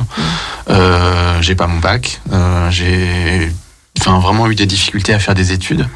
Euh, et je me suis réfugié, moi, dans le, dans le théâtre, dans les, sur scène. Mais euh, ouais, j'ai raté, euh, j'ai raté ma scolarité à cause de ça. Et ce qui fait que, du coup, euh, bah, comme je disais, c'est ressorti vers euh, 30 ans, où j'ai fait un burn-out. Et j'ai compris en fait que j'avais un mal-être, un problème que j'avais pas réglé. Donc ouais, c'est long, c'est très long. Et ça s'est traduit comme ça, ouais, un échec Oui. scolaire. On perd, on perd beaucoup de temps en fait parce qu'on souffre et euh, ça nous, re- ça nous limite dans nos, nos envies, dans nos On n'arrive études. pas à avancer, on, on pas n'avance pourquoi. pas, On voilà. sait pas pour ça, et je sais pas si on va en parler aussi, mais Mm. euh, il y a aussi des envies de suicide Oui. euh, On qui vont parlait. traverser l'esprit Mmh. euh, jusqu'à très tard. Très tard, sans Mhm. comprendre pourquoi, encore une fois, pourquoi je pensais toujours. euh, En fait, dès que, j'ai- dès que j'étais en. Comment dire euh, Pas en échec, mais euh, dès que je rencontrais un conflit, euh, quelque chose de, de personnel qui me touchait, c'était comme le seul échapp- échappatoire. En fait, je voyais que ça comme, comme solution et jusqu'à très tard. hein, Vraiment. euh, Mhm. Et ouais, enfant, on pense à ça, malheureusement. C'est oui, c'est ça, échec scolaire. Échec scolaire, ouais. Difficulté à s'insérer dans la vie, euh, on met plus de temps à trouver sa voie, etc. Et aussi euh, le, le fait qu'on se crée des mondes aussi parfois pour se protéger puisqu'on est seul au monde. hein. Moi, c'était euh, l'histoire un petit peu. J'aimais bien l'histoire, tout ça. Donc, euh, je m'imaginais un petit peu dans une autre époque en fait où j'aurais été accepté surtout. C'est pour ça que j'aimais l'histoire antique, la Grèce, Rome, tout ça. Et euh, du coup, ça m'a donné aussi mon goût de l'histoire, entre parenthèses. Mais c'est vrai, on, on s'invente, enfin on s'invente, on, s'imagine, on idéalise des mondes où on pourrait être nous-mêmes. Voilà, Voilà. moi je voulais être acteur. Donc, Voilà. Mm. Et moi, je suis devenu mon- moniteur d'auto-école. Ça, ça mène à tout. Mais je veux dire, il faut bien comprendre que euh, ça peut être, tr- on peut mettre très longtemps à Oui. se remettre et avoir une vie normale après. euh. Et moi, c'est passé par l'écriture, et je pense que le, le- euh, pour pour s'en sortir, faut aussi accepter euh, du coup effectivement ce que l'on est, mais accepter de, de regarder derrière, de revenir un petit peu en arrière parfois, et de se regarder dans un miroir. Et c'est ce que fait mon personnage, c'est en se regardant dans un miroir qu'il va découvrir son reflet à l'âge de 15 ans, et il va entamer cette discussion. Oui. Mais il faut accepter de revenir en arrière quelquefois. Oui. Ça, c'est pas toujours facile, mais on arrive à le faire avec de la maturité après, ça, avec le tout à temps. fait, à Mm. se poser les bonnes questions, Ouais, à comprendre ouais. pourquoi on a raté certaines choses, pourquoi Mm. on passe à côté, pourquoi. Alors moi souvent je me dis, je revis les situations et je me dis avec le, ce que je connais de la vie maintenant, comme je suis, mon caractère, comment j'aurais réagi Je me dis, tu aurais dû leur casser la gueule et puis c'est tout. non mais c'est vrai. Mais à l'époque, de toute façon on se sentait tellement seul, on se sent tellement seul et peu soutenu que même si on se révolte, d'abord les gens, euh, ils sont en groupe autour Exactement. Mm. Moi, je disais rien. Je disais rien, Ouais, j'aurais- ouais. j'ai jamais répondu, jamais, jamais, jamais, parce que dans ma tête, je me disais, ah, bah, de toute façon, un jour, je serai quelqu'un, un jour, voilà, j'aurai 30 ans, 40 ans, 50 ans, c'est d'ailleurs le message qu'on peut faire passer aussi, de... c'est un jour, on sera adulte, euh, on aura une famille, on sera marié. Aujourd'hui, en plus, on, on peut se marier, on peut avoir des enfants en tant qu'homosexuel. Donc, il faut aussi se, arriver à se projeter, même si c'est difficile. Mm. Ouais, mais il y y a ça aussi, il y a le fait de, des systèmes d'autodéfense quand on est, quand on est harcelé. Euh, tu dis que tu répondais pas. Et, et moi, j'ai pas trop subi de harcèlement à l'école, euh, heureusement. hein. Oui, heureusement. suis- voilà, Tous les LGBT n'en subissent pas. hein, oui. ça, ça arrive. Et donc, euh, voilà, je, il faut rassurer quand même Oui, les, parents. Il y a quand même Mm. des, des gens qui grandissent plutôt bien. Mais c'est vrai que si j'ai été, euh, si j'ai fait face à des situations d'homophobie ou, ou des insultes, c'est vrai que moi, je, je, je le prenais pas personnellement. J'en rigolais plutôt, ou alors je me dis, ben, il est juste con. Et où, tu vois, il, a- Mm. c'est ça. C'est, c'est, il est juste bête, quoi. Il n'a Mm. pas de. il- voilà. Et donc, est-ce que il y a aussi euh, ce, ce moyen de. euh, Est-ce que vous inculquez, par exemple, avec SOS homophobie, des, des, des façons de, de se défendre ou de se protéger contre l'homophobie et, et par quels moyens ça passe? Alors j'ai bien aimé ce que tu as dit avant. euh, je crois que c'est. On parlait euh, de, de monde idéal, etc. Moi, je rêve du monde idéal où euh, dire euh, PD ou insulter euh, les gens en fonction de leur orientation sexuelle ou leur identité de genre, ce soit has-been. Et ça, Mhm. j'essaye de l'enseigner, enfin pas de l'enseigner, pardon, mais- mais de d'en parler avec les jeunes et de leur dire que Ouais, est-ce qu'on passerait pas à autre chose en fait? C'est has-been. Pareil, c'est has-been de penser que euh, une nana, euh, sa place c'est euh, au foyer, puis basta. Euh, non, euh, Ouais. chacun et chacune fait ses choix. Euh, Est-ce que tu voulais Après, on, on a tristement peu de temps avec les jeunes. Oui. Et, euh, et le choix de l'association, il est plus porté sur euh, essayer de faire comprendre le respect des personnes plus que comment lutter activement quand on est victime de harcèlement. Parce qu'on est aussi euh, pas forcément spécialiste sur cette question-là, malheureusement. Après, euh, l'une des clés que nous, on, promeut et dont on a un peu parlé, c'est bien sûr d'avoir des personnes ressources euh, de ce côté-là. Et, et de toute façon, je pense qu'il n'y a pas de... Je pense pas qu'il y a pas une, une, une bonne façon de réagir au harcèlement. Ça dépend tellement des situations, ça dépend de, de qui sont les personnes qui sont en face de nous, ça dépend des, des armes qu'on a à notre disposition sur le, le moment. Et peut-être que un jour, on va se sentir de répondre parce que euh, on sait qu'on est en sécurité. Et il y a des jours où, où malheureusement, en fait, euh, juste de répondre, ça peut devenir beaucoup plus Mhm. dangereux et aggraver la situation. Et donc, du coup, la bonne, euh, la bonne, euh, la bonne façon de réagir au harcèlement, bah, elle peut tellement varier d'une situation à l'autre, d'un jour à l'autre, que on n'a pas, on n'a pas de clé, on n'a pas de solution miracle. Et et je pense que c'est le problème, parce que si on avait une solution miracle, enfin, si euh, il y a du harcèlement scolaire depuis les années 70, euh, j'espère qu'on l'aurait trouvé la solution miracle quand même en 50 ans. Donc euh, ouais, c'est tristement, on n'a pas de solution miracle à proposer aux jeunes. Après, on fait souvent quand même appel à l'intelligence collective en rappelant une fois de plus euh, aux élèves, en leur demandant aussi euh, si vous avez un camarade, une camarade euh, qui commence à s'isoler parce qu'ils entendent beaucoup parler de harcèlement, donc ils savent comment ça se passe. Et du coup on leur demande s'ils peuvent identifier en fait des comportements. Et s'ils les identifient, qu'est-ce qu'ils font? À leur échelle. Et bah après, les, les réponses sont variables, mais euh, quand on a des jeunes qui nous disent, bah si j'ai un camarade ou une camarade, même si on n'est pas vraiment amis, qui s'isole, euh, qui vient de moins en moins euh, en cours, etc., bah je vais peut-être essayer de lui parler. Voilà, première chose, enfin, c'est c'est déjà une, une première euh, semi-victoire, même si des fois, bon, on a des, des jeunes qui nous disent ça aussi pour nous faire plaisir. Mais euh, ouais, favoriser peut-être euh, l'intelligence collective, mais comme disait Arthur, il n'y a pas de solution miracle. Mm. Et euh, Après, ce, ce serait sûrement aussi malvenu de notre part de leur donner des outils de défense, euh, parce qu'en effet, ça peut envenimer des situations. Et, euh, et c'est à eux de ressent- Enfin, en tous les cas, pour les victimes, il y a aussi souvent l'état de sidération, de pas Ouais. savoir comment réagir. Puis ça vient nous chercher, enfin, au- sur les sentiments en fait. Donc il y a la colère qui peut arriver très vite et se transformer euh, en violence. Donc euh, c'est, je pense que c'est voilà toujours euh, extrêmement compliqué pour les personnes victimes de harcèlement de réagir. Donc Mhm. favoriser aussi le- l'entourage en fait. Qu'est-ce qui les personnes qui sont autour, les jeunes qui sont autour, les encadrants et encadrantes. euh, Oui, et l'ouverture de la parole, je suppose, euh, auprès des, des parents, des enseignants, euh, sur euh, ouais, est-ce que c'est possible? Parce que ouais, les parents, euh, je pense que quand bah, j'ai j'ai des, des petits frères et sœurs qui sont beaucoup plus jeunes que moi, qui sont au, au collège ou au lycée. Et, euh, et je vois que mes, mes parents, de plus en plus, essayent d'aller vers eux et de leur demander est-ce que ça va, tout se passe bien, est-ce que tu as voilà, des choses à nous dire, tu peux, voilà. Ils sont vraiment beaucoup plus, euh, euh, ils se sentent beaucoup plus concernés et euh, qu'avec moi, euh, peut-être parce que euh, voilà, j'étais le premier, l'aîné, et il s'avère que, que j'étais homo, donc peut-être qu'ils sont plus euh, inquiets euh, à ce sujet-là.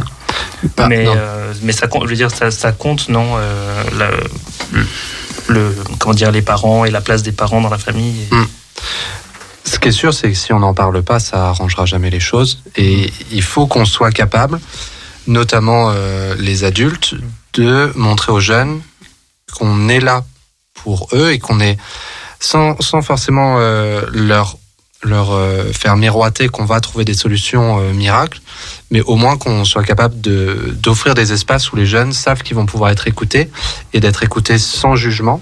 Ça, c'est important. Et donc, oui, la famille, c'est euh, quelque chose qui est important pour accompagner les jeunes victimes de harcèlement scolaire. Parce que bah, quand l'école devient le lieu des brimades, des insultes et des agressions, on, on peut avoir plus de mal d'imaginer ce même lieu être aussi un lieu de secours. Et donc, c'est là où la place de la famille euh, joue un rôle important et, et la place de la famille, mais aussi des activités extrascolaires qui peuvent être euh, des sources euh, d'apaisement quand c'est le cas. Mais donc oui, il y a vraiment un rôle, à- à- il y a un rôle majeur des adultes de euh, mettre en place explicitement des endroits où on peut parler, où on peut être écouté en tant que jeune et de le faire forcément euh, sans jugement, ça c'est extrêmement important. Mais après, c'est vrai qu'il y a toujours, enfin, en tous les cas, pour nous, la question des parents est toujours euh, un endroit très sensible parce que euh, c'est le un des premiers endroits où il y a de la LGBTI-phobie en fait, où il y a des LGBTI-phobies. Donc, euh, en tous les cas, sur la question des, de l'orientation amoureuse, sexuelle ou de l'identité de genre, la, la famille n'est pas toujours le, le meilleur endroit pour, Oui. euh, pour les, les, les personnes concernées. Après, c'est vrai que sur euh, le, le lien amical, le, le fait de ne pas être seul euh, et de, de se trouver voilà des, des personnes euh, peut-être de son âge euh, qui, qui traversent, enfin qui, qui sont de la même génération, des fois ça peut souder aussi. Et puis voilà, trouver une écoute à, à cet endroit-là. Bien sûr que les adultes ont un rôle majeur à jouer, mais euh, un rôle qui peut être facilement des fois dévié euh, soit vers la violence, soit euh, vers euh, la maladresse. Donc euh, ouais, c'est Vous, avez beaucoup de, de jeunes qui vous contactent directement pour demander du soutien, ou même d'ailleurs Axel, euh, s'ils ont lu euh, ton livre par hasard. euh, Euh, pas encore.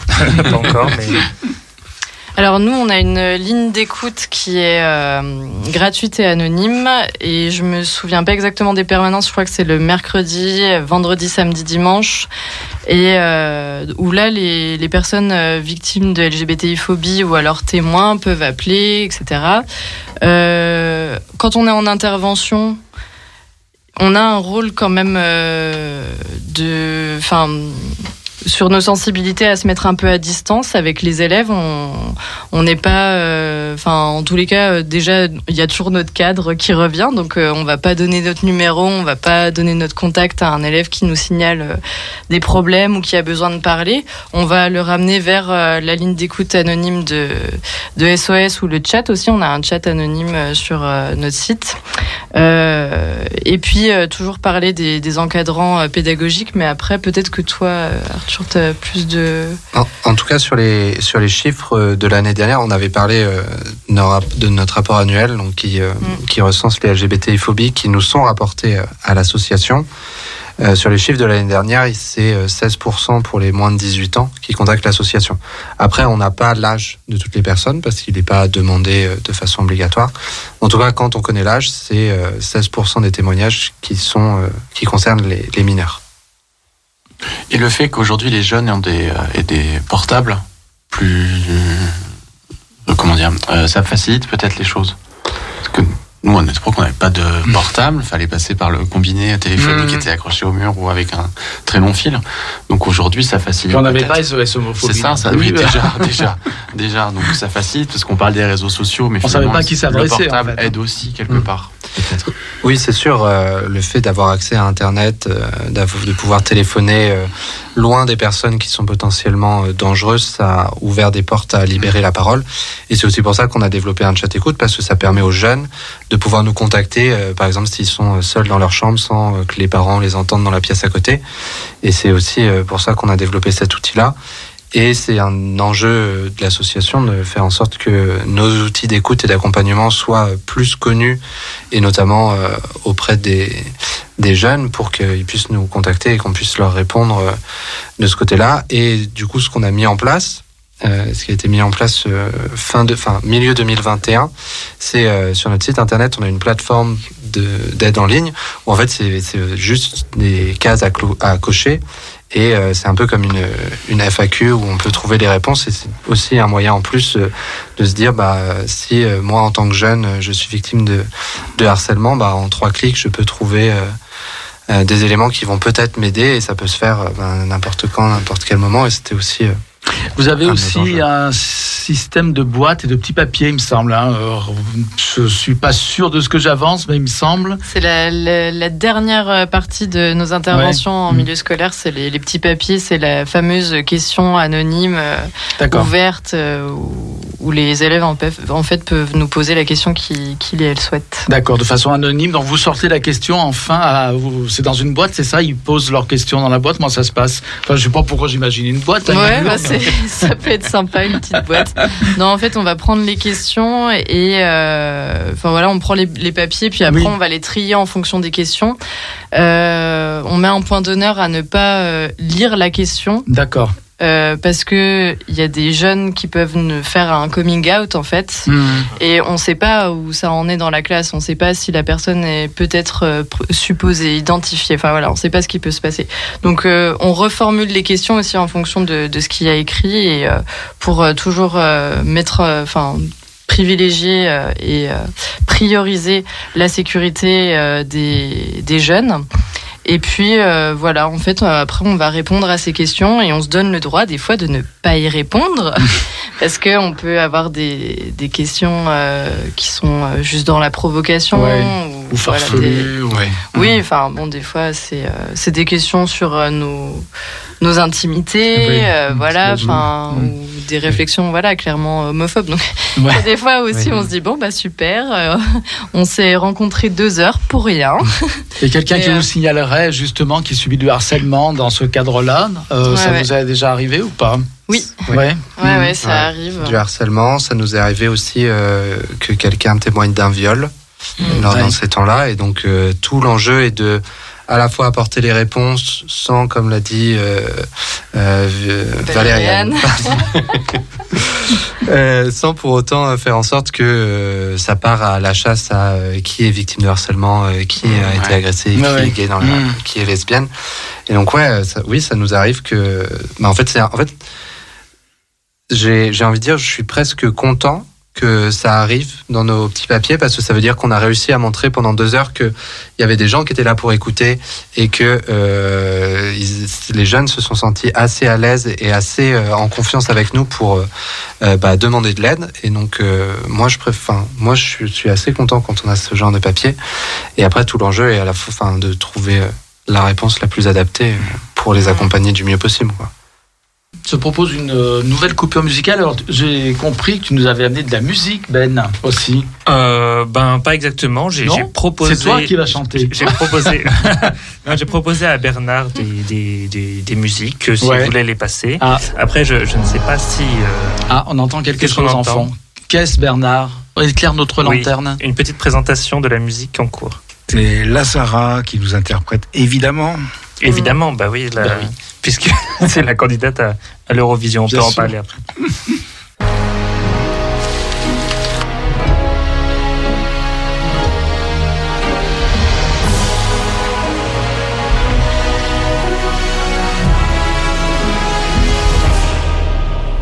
Mon cœur, mes mains, mes yeux, mes reins, plus rien ne Je me fais du mal pour faire du bien. J'oublie comme si ce n'était rien. Dans mon jardin d'enfer poussent des fleurs que j'arrose de mes rêves, de mes pleurs. On a sur le toit du monde, on ne peut toucher le ciel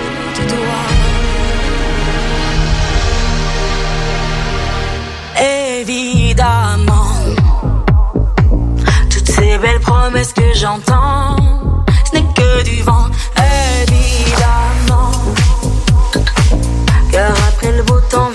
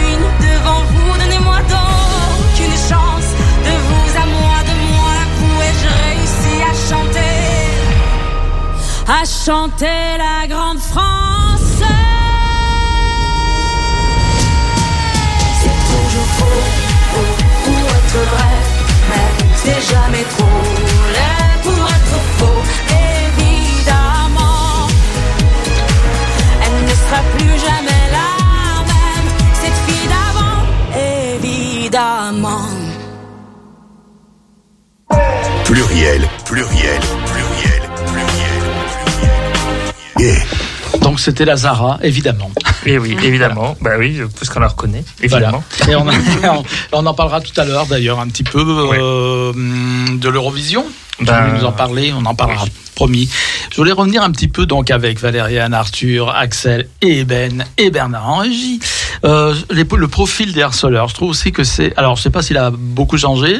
Moi, à mon époque, c'était essentiellement des garçons. Euh, même s'il y avait des filles, les filles elles étaient plus dans la moquerie du style ouais toi tu le connais un tel c'est ton mec allez des trucs comme ça.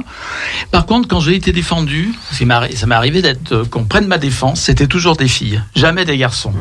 Et j'en ai conclu que les garçons qui prendraient la défense euh, d'un homo seraient assimilés lui-même et tomberaient dans l'autre côté de la barrière et pour être euh, voilà. Hein, c'est- je sais pas sais pas Ah oui, oui, moi, c'est- mais moi c'est tout profil. Hein. C'était euh, vraiment euh, tout profil. tout profil. Il y avait des de filles aussi qui Euh, Il y avait des filles, ouais, moi vraiment, Ouais. ouais, Mm. tout, ouais, qui disaient que j'étais moche euh, de toute façon, toute la journée. Oh Mais euh, oui, non, mais des, des méchancetés. Ah ouais, euh, Mais les filles, voilà, elles allaient plus sur des trucs comme ça, à la limite. euh, C'était un peu plus vicieux, mais euh, Mm. plus méchant. Mais euh, enfin, tout est méchant de toute façon. Mais euh, ouais, mais à tout profil, moi, tout profil. Il n'y a pas de profil type. Nous, si on regarde euh, l'association, euh, on a plus de la moitié des cas qui nous sont recensés qui sont causés soit par des hommes seuls, soit par des groupes d'hommes. Mhm. Et si on euh, rajoute euh, les groupes mixtes, ça monte à presque les trois quarts. Et au final, les femmes seules, c'est, euh, je reprends les chiffres exactement, c'est les femmes seules, c'est 15%, et les groupes de femmes, c'est 2% des agressions. Donc, euh, sans les hommes, euh, c'est euh, 17% des agressions. Et tout le reste, il y a forcément au moins un homme Mhm. dans l'eau, et c'est en grande majorité le cas euh, soit d'hommes seuls, soit de groupes d'hommes. Donc, il y a une vraie problématique de ce côté-là aussi.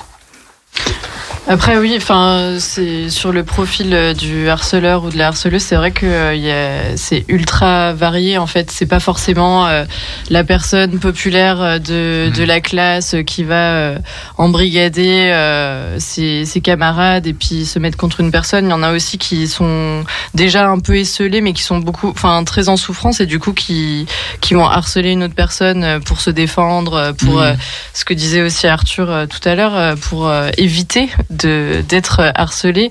Donc euh, ouais, les profils sont assez variés. euh. Il y a aussi un, un contexte de meute, je dirais. Pour faire partie de la tribu, on a, on a, on a les mêmes valeurs finalement que tout le monde et on va traiter celui-là de PD. Nous, on est du bon côté, on est dans la tribu, dans la bonne tribu, puis l'autre, c'est l'autre qu'on rejette. Ça, ça peut aussi, l'effet meute peut avoir aussi euh, une importance. euh, Bah, il y a un vrai rôle, enfin il y a un vrai rôle, il y a un vrai paramètre euh, sociétal qui fait que en fait parfois les, les harceleurs euh, le font même pas forcément euh, exprès ou en tout cas volontairement. Et en fait c'est comme on l'a évoqué c'est en fait ça devient tellement généralisé que euh, bah ça peut être n'importe qui n'importe quand à n'importe quel moment. Et du coup ça devient aussi très compliqué très compliqué de lutter contre parce que si on doit lutter contre tout, tout le monde tout le temps en tout cas surveiller un peu tout le monde, bah, ça devient compliqué parce qu'on on n'identifie pas forcément, c'est pas forcément une personne qu'on identifie euh, qui harcèle les autres. Et du coup, ça peut, comme ça prend des formes tellement différentes euh, à n'importe quel moment de la journée, bah, ça devient aussi compliqué de ce côté-là de- d'identifier qui sont vraiment les agresseurs parce que au final, tout le monde l'est un peu à la fin de la journée. hmm. Et Ouais. là-dessus aussi, on a des témoignages de- d'enseignants et d'enseignantes qui nous disent on n'arrive pas à identifier à cause aussi des réseaux sociaux. Parce qu'il se passe vraiment euh, beaucoup de choses euh, dans la sphère euh, ben, de cette vie virtuelle et numérique et quelque chose qui, qui échappe complètement euh, à- aux équipes pédagogiques. Et ça, enfin, c'est arrivé régulièrement que des profs nous disent bah là, euh, enfin, on- quand on leur dit mais vous pouvez pas euh, prévenir, Hmm. ils nous disent mais on n'a pas les outils quoi, on le voit pas arriver, on sait même pas ce qui se passe et puis ils nous le cachent, donc on on sait pas ce qui est en train de se passer, on sait pas ce qui est en train de se jouer. Donc ça aussi. euh, Je sais pas pour toi. Axel, euh, du coup, comment ça s'est passé euh, Est-ce que, euh, justement, euh, le toi de 15 ans, il est capable maintenant, avec le recul, de savoir bah, qui l'a agressé, qui, qui était en fait, quel était le profil des gens qui. Ah oui, je, oui, je me souviens très très bien, je sais qui, oui, oui, tout à fait. Je sais très bien ce qu'on m'a dit. Je pense qu'on enregistre tout, même si on répond pas forcément, on, enregistre tout. Et oui, tout à fait, je sais. est-ce que tu, tu as retrouvé ces personnes depuis pour Non, du tout, du tout, du tout. Et j'ai pas du tout ce, ce sentiment de, de vengeance parce que je pense que euh, adolescent, on est souvent dans dans l'incompréhension, enfin dans la- euh, et de le, on sait pas, on sait pas ce qu'on dit forcément, je pense. Mm. Euh, on sait pas toujours. Et moi, j'aurais, Donc, moi, j'aurais bien aimé en retrouver quelques-uns, non pas pour me venger, mais pour lui expliquer ce que ça a fait. Et puis pour s'il y a des enfants, bah, qu'il éduque ses enfants correctement, quoi, pour Mm. que ça se reproduise pas. Parce que les parents de, ah, les parents de harceleurs, souvent, euh, ils sont pas, ils sont pas concernés par l'attitude de leurs enfants, je suppose. C'est, c'est rare qu'ils sont, d'ailleurs, euh, je veux dire, les parents, le parent de harceleur sont rarement, euh, comment dire, euh, comment dire, euh, In- Inquiet par la situation Ouais, inquiet par la situation, exactement, ou euh, ou même on va pas vers eux leur dire attention vos enfants, voilà c'est ce que je voulais dire aussi, vos enfants euh, sont des harceleurs, etc., etc. Il n'y a pas, il y a pas de. Euh, bah, en tous les cas, SOS, euh, je saurais pas vous dire parce Ouais, que ouais. Je suis pas forcément au courant. Après, par rapport, euh, si on regarde euh, ce qui s'est passé avec euh, le jeune Lucas à Épinal, là, euh, la, la loi euh, commence à trancher en fait. La loi commence à condamner les mineurs Oui. aussi. Et du coup, on peut s'attendre peut-être, c'est pas sûr, hein, mais à ce que la loi soit euh, précurseur, enfin précurseuse, je sais pas, euh, de- d'un comportement après euh, des, des parents. Mais c'est vrai qu'en en fait, s'il n'y a pas une réponse à un moment donné, euh, pas forcément sur la punition, mais au moins sur euh, l'éducation, sur l'apprentissage, sur euh, réussir à expliquer euh, ce qui se joue et le mal qui est fait. Eh ben, c'est quelque part entre guillemets un peu normal qu'il se passe rien euh, de la part des familles, puis euh, de la part des, des harceleurs et des, des harceleuses aussi. Mais euh, le- l'enjeu aussi de, de la loi là sur euh, sur euh, cette question peut amener quelque chose. Il y a aussi euh, des plans maintenant. Ils essaient de mettre en place des ambassadeurs, ambassadrices de lutte contre le harcèlement dans les établissements scolaires. Donc euh, le fait peut-être de sensibiliser aussi, euh, enfin les voilà que ce soit des jeunes qui euh, soient là pour euh, faire attention à ces comportements, ça peut peut-être jouer aussi euh, sur euh, les parents, je sais pas. Mais... Oui, c'est vrai que dans le cas de Lucas, donc qu'on évoque depuis le début d'émission, en plus c'est un événement, euh, une tragédie récente puisque ça s'est passé début janvier. Mm. Donc le garçon de Lucas de 13 ans qui qui s'est suicidé suite à, au harcèlement scolaire qu'il a subi. Alors ces harceleurs qui étaient donc euh, du même âge que lui en fait, hein, qui avaient 13 ans, vont passer devant le juge des enfants. En fait, ils sont mineurs évidemment et ils peuvent euh, effectivement avoir euh, des peines qui sont Mm. prévues. Voilà, donc ils sont euh, des peines différentes que s'ils aient- ils eussent été majeurs, mais euh, quand des peines quand même. On peut les, ils peuvent, être- ils peuvent être condamnés. Je crois pas que le jugement ait été rendu encore, Non, pas encore. mais ils peuvent être euh, condamnés. On a eu, j'avais noté, mais il y, y a beaucoup de malheureusement. Enfin bon, ça, ça plombe un peu la- l'atmosphère, mais c'est vrai que c'est heureusement une issue, comme on l'a dit, qui est pas euh, tout le temps celle-ci, mais qui arrive. Il y a quelques années de ça aussi, une jeune fille, Dina, qui vivait près de Mulhouse, qui s'est donné la mort parce qu'elle était harcelée par des filles, par contre. Euh, Enfin, disons, au départ, c'était ses amis, c'était ses copines de collège, puis qui se sont retournées contre elle lorsqu'elle leur a dit qu'elle avait, euh, qu'elle aimait les filles, en fait. Et du coup, elle est devenue euh, euh, persona euh, ingrata. Mm. quoi. On a tout, tout- tout- elle a été euh, insultée. Bon, en plus, elle était d'origine étrangère, donc elle a eu droit aussi aux insultes racistes, de lesbiennes, etc. Et euh, la mère avait appelé le collège, alors elle avait expliqué, comme l'avait fait d'ailleurs la maman de Lucas. Et euh, à, à chaque fois, on leur a dit, mais c'est des gamineries, c'est pas grave, machin. Le, il- enfin, en tout cas, dans les, les établissements où, elles étaient, où il et elle étaient scolarisées, euh, ils ont minimisé énormément les faits. Et donc, euh, Dina, à 14 ans, s'est donné la mort. Également, s'est pendue chez elle. Hein, c'est quand même horrible. Et voilà. Donc. euh, pour dire que hum, bah, quand arrive le drame, tout le monde est là, mais avant, en amont, effectivement, il y a beaucoup de choses à faire, et heureusement que vous le faites très bien. D'ailleurs, SOS homophobie, ça me vous apportez votre votre pierre à l'édifice de la prévention. Je crois que ça traduit aussi pas mal ce qu'on disait avant sur euh, le, le côté euh, complètement sous l'eau euh, de l'éducation nationale, enfin des, des encadrants et des encadrantes, c'est-à-dire qu'ils euphémisment, enfin les, les situations. Et je pense que c'est pas forcément parce qu'ils ont pas envie d'y mettre un terme, mais parce qu'ils ont pas forcément les moyens Mm. d'y mettre un terme. Et Mm. ça, euh, on espère que ça sera entendu et que euh, que on aura euh, de plus en plus de moyens et puis euh, de voilà de d'alliés aussi dans les établissements pour euh, éviter tout ça quoi. Oui.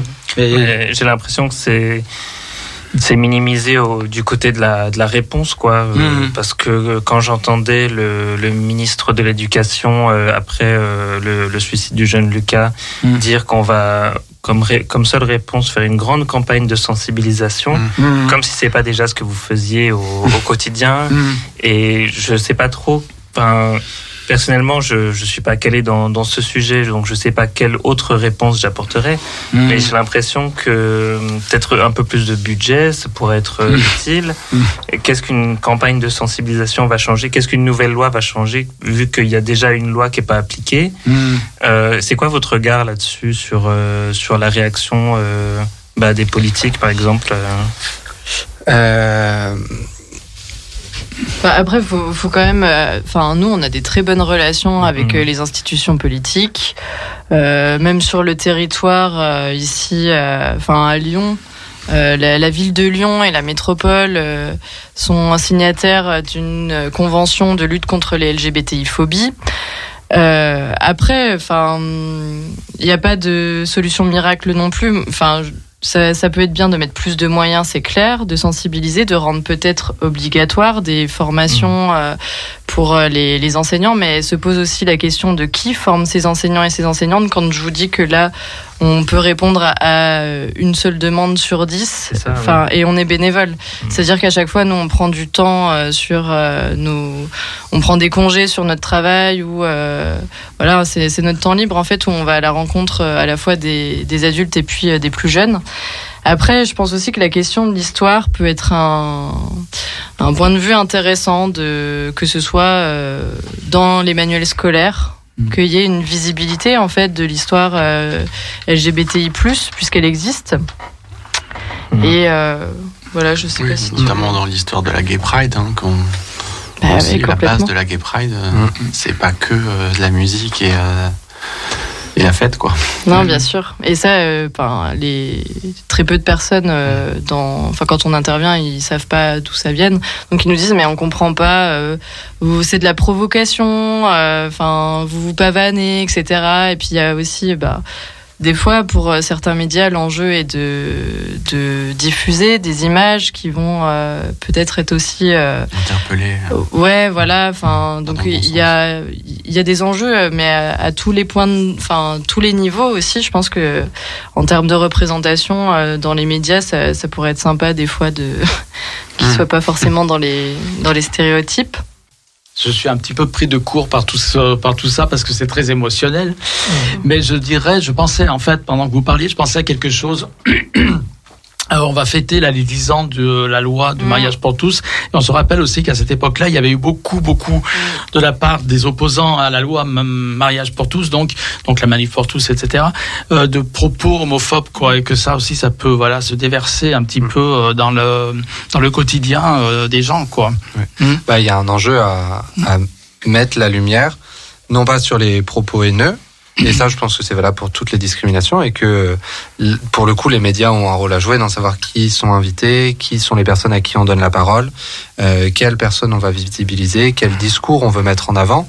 Et c'est sûr, si on met en avant constamment des discours de haine et discriminatoires, bah, ça se répercute derrière chez les jeunes parce que c'est ce qu'ils voient à la télé, c'est ce que les parents entendent et c'est ce que, du coup, les parents peuvent répéter à la maison. C'est ce qu'ils discutent euh, entre eux, ce qu'ils voient sur euh, leur téléphone toute la journée. C'est toute la journée, ils voient euh, sur les réseaux sociaux euh, des interviews de personnes euh, qui sont homophobes. Bah, ça va pas leur ça va, ça ne risque pas en tout cas de les aider à ne pas être euh, LGBTI-phobes. Et donc il y a un vrai euh, enjeu à mettre en avant.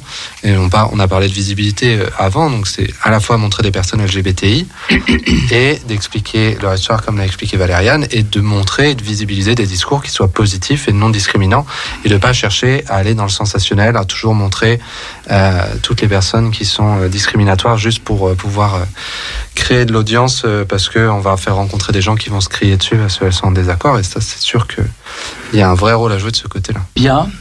Avez-vous des questions encore les uns les autres à vous poser mutuellement euh, qu'on n'aurait pas abordées Non, après, pour revenir au sentiment de, de vengeance qu'on peut avoir, je trouve que euh, moi, ma vengeance aujourd'hui, par rapport à tout ça, c'est que je suis extrêmement heureux. Hmm.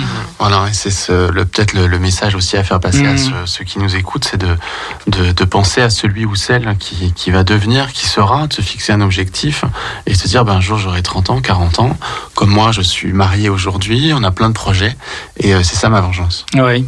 Alors là, je te rejoins parfaitement parce que moi, finalement, à partir de cette expérience terrible aussi, je me suis construit lentement, difficilement, avec beaucoup de chutes et euh, remon- j'ai remonté, j'ai redescendu, etc. Et je suis arrivé à un moment donné, à peu près vers ton âge, à peu près justement, à un moment de plénitude dans ma vie où je savais qui j'étais, ce que je voulais, ce que je ne voulais pas, ce que je ne voulais pas entendre et où je me suis affirmé et j'ai dit à un moment donné, il m'est arrivé de dire ferme ta gueule. Et ça, ça m'a fait un bien fou. Voilà, je voulais le dire. Donc, on peut quand même, mais je pense que c'est valable de façon globale. On a tous des expériences de vie différentes qui nous permettent de nous construire.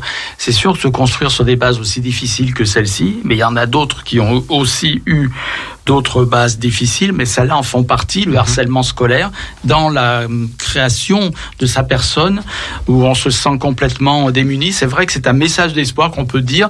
Euh, un- ça- il y avait une publicité, une publicité, une campagne américaine là-dessus qui disait ça ira mieux plus tard.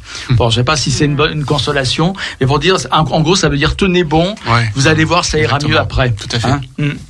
Donc, Ben, voulais-tu rajouter quelque chose? Non, euh, Bon. j'ai plus de questions. Plus de questions. bon, voilà. Mais c'est vrai qu'il y, a- il y a aussi, enfin, on- n'a pas trop eu l'occasion d'en parler, mais il y a beaucoup de joie aussi euh, dans nos communautés. Je pense que, comme tu disais, en fait, c'est une fois qu'on s'accepte tel qu'on est, on ouvre une porte aussi euh, sur euh, une vie bien plus épanouie.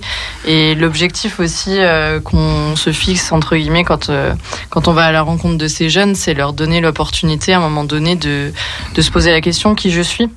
Parce que à des âges où euh, c'est important de suivre le groupe, c'est le regard des autres a, un poids énorme sur nous, sachant que ça nous suit un peu toute notre vie, hein, le regard des autres.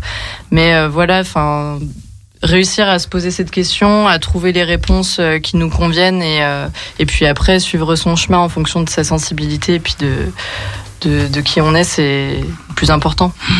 Voilà, donc euh, des paroles d'espoir. Hein, Oui, oui, tout hein. à fait. Une émission comme ça, enfin, pas tout à fait les jeunes mais- auditeurs, auditrices qui Mm. nous écoutent, c'est de peut-être ce soir prendre un petit papier, un crayon et d'écrire à celui qui, qui sera plus tard. Voilà, Ouais. d'écrire un mot euh, Mm. d'espoir. C'est ça. On s'en sort, il faut le bien le dire. Exactement. Voilà. Et hum, Lucas et malheureusement Dina euh, ben, l'ont pas su euh, suffisamment tôt. Donc euh, maintenant, ça va être un long monologue de ma part. non, parce que je vais, je vais dérouler l'agenda. Donc euh, voilà, l'agenda de ce qui va tout, tout ce qui va se passer, Ben. Hein Euh, je suis sûr que tu en frétilles d'avance de tous ces événements. Oh oui, Hein, j'ai voilà, hâte. je m'en doutais. Donc, euh, bah déjà, euh, le, bientôt, c'est la journée de, internationale de la visibilité transgenre. Alors, nous avons ici, peut-être ne le savez-vous pas, mais nous avons ici une émission animée par Léa, que nous retrouvons la semaine prochaine, d'a- d'ailleurs. Léa, Tara, Anne, etc., qui est une émission qui s'appelle Transculture, donc, euh, que je vous incite à écouter parce qu'elle est très intéressante, faite par les personnes concernées. Et évidemment, Léa, la semaine prochaine, et ses acolytes, nous parlerons euh, de plus, en détail de cette euh, journée internationale de la visibilité transgenre, et notamment de- des événements qui vont avoir lieu le 1er avril au centre LGBTI plus de Lyon, et auxquels nous participons. Enfin, l'émission Transculture va participer avec un plateau radio. Donc, et puis euh, donc dans le cadre de cet après-midi, c'est une après-midi, l'après-midi du 1er avril au centre LGBTI, il y aura donc euh, des euh, des événements, euh, des, des événements artistiques, etc. autour de cette euh, de cette journée qu'on appelle le TIDOV en, en abrégé. La veille, euh, vendredi 31 mars, donc la bibliothèque du centre LGBTI diffuse Lola vers la mer. Je ne sais pas si vous l'avez vu, le film avec Benoît Magimel. Donc, euh, donc qui est une euh, un, film en lien avec évidemment euh, cette journée. C'est tout à fait en lien avec le TIDOV, euh, la bibliothèque du centre qui organise tous les mois maintenant des euh, des projections cinématographiques voilà, je vais y arriver. Et donc, dans le cadre du TIDOV, ils vont donc euh, programmer, ils ont programmé Lola vers la mer. Donc, une diffusion publique où les gens ensuite peuvent parler, débattre, etc après euh, le visionnage du film. Que dire encore S'il y a beaucoup de choses, je vais essayer d'y arriver sans faire une extinction de voix. Le Festival des Arts Queer revient pour la seconde, la deuxième année. Faut pas dire la seconde, ça porte malheur. La deuxième année, en espérant qu'il y aura encore d'autres éditions. Alors ça, c'est organisé sur le campus de la Doua par les étudiants, les associations étudiantes. Et hum, c'est une semaine de conférences scientifiques et d'événements artistiques autour des thématiques queer, donc LGBTI, queer. Et ça, c'est à la Doua, c'est du 27 mars au 31 mars, euh, sur divers lieux, donc du, sur le campus. Euh, la programmation, donc, peut se retrouver, pour ceux qui veulent en savoir plus, ceux et celles qui voudraient en savoir plus, sur le site sasqueer, S-A-S-S queer.fr. Voilà. Donc ça, c'est le 20, du 27 au 31 mars à la Doua, le Festival des Arts Queer. 1er et 2 avril, le CFL, donc, euh, qui organise le, hum, la marche des fiertés à Lyon, euh, organise donc euh, à l'illégalité à Villeurbanne une friperie, une friperie queer. Voilà, tout le monde peut faire des dons avant, en amont. Hein. Alors les campagnes de dons se font au centre tous les mercredis, et ensuite euh, vente à prix libre, hein, donc euh, de la, des vêtements, des objets, des accessoires, enfin tout ce qu'on veut, des accessoires de mode, etc.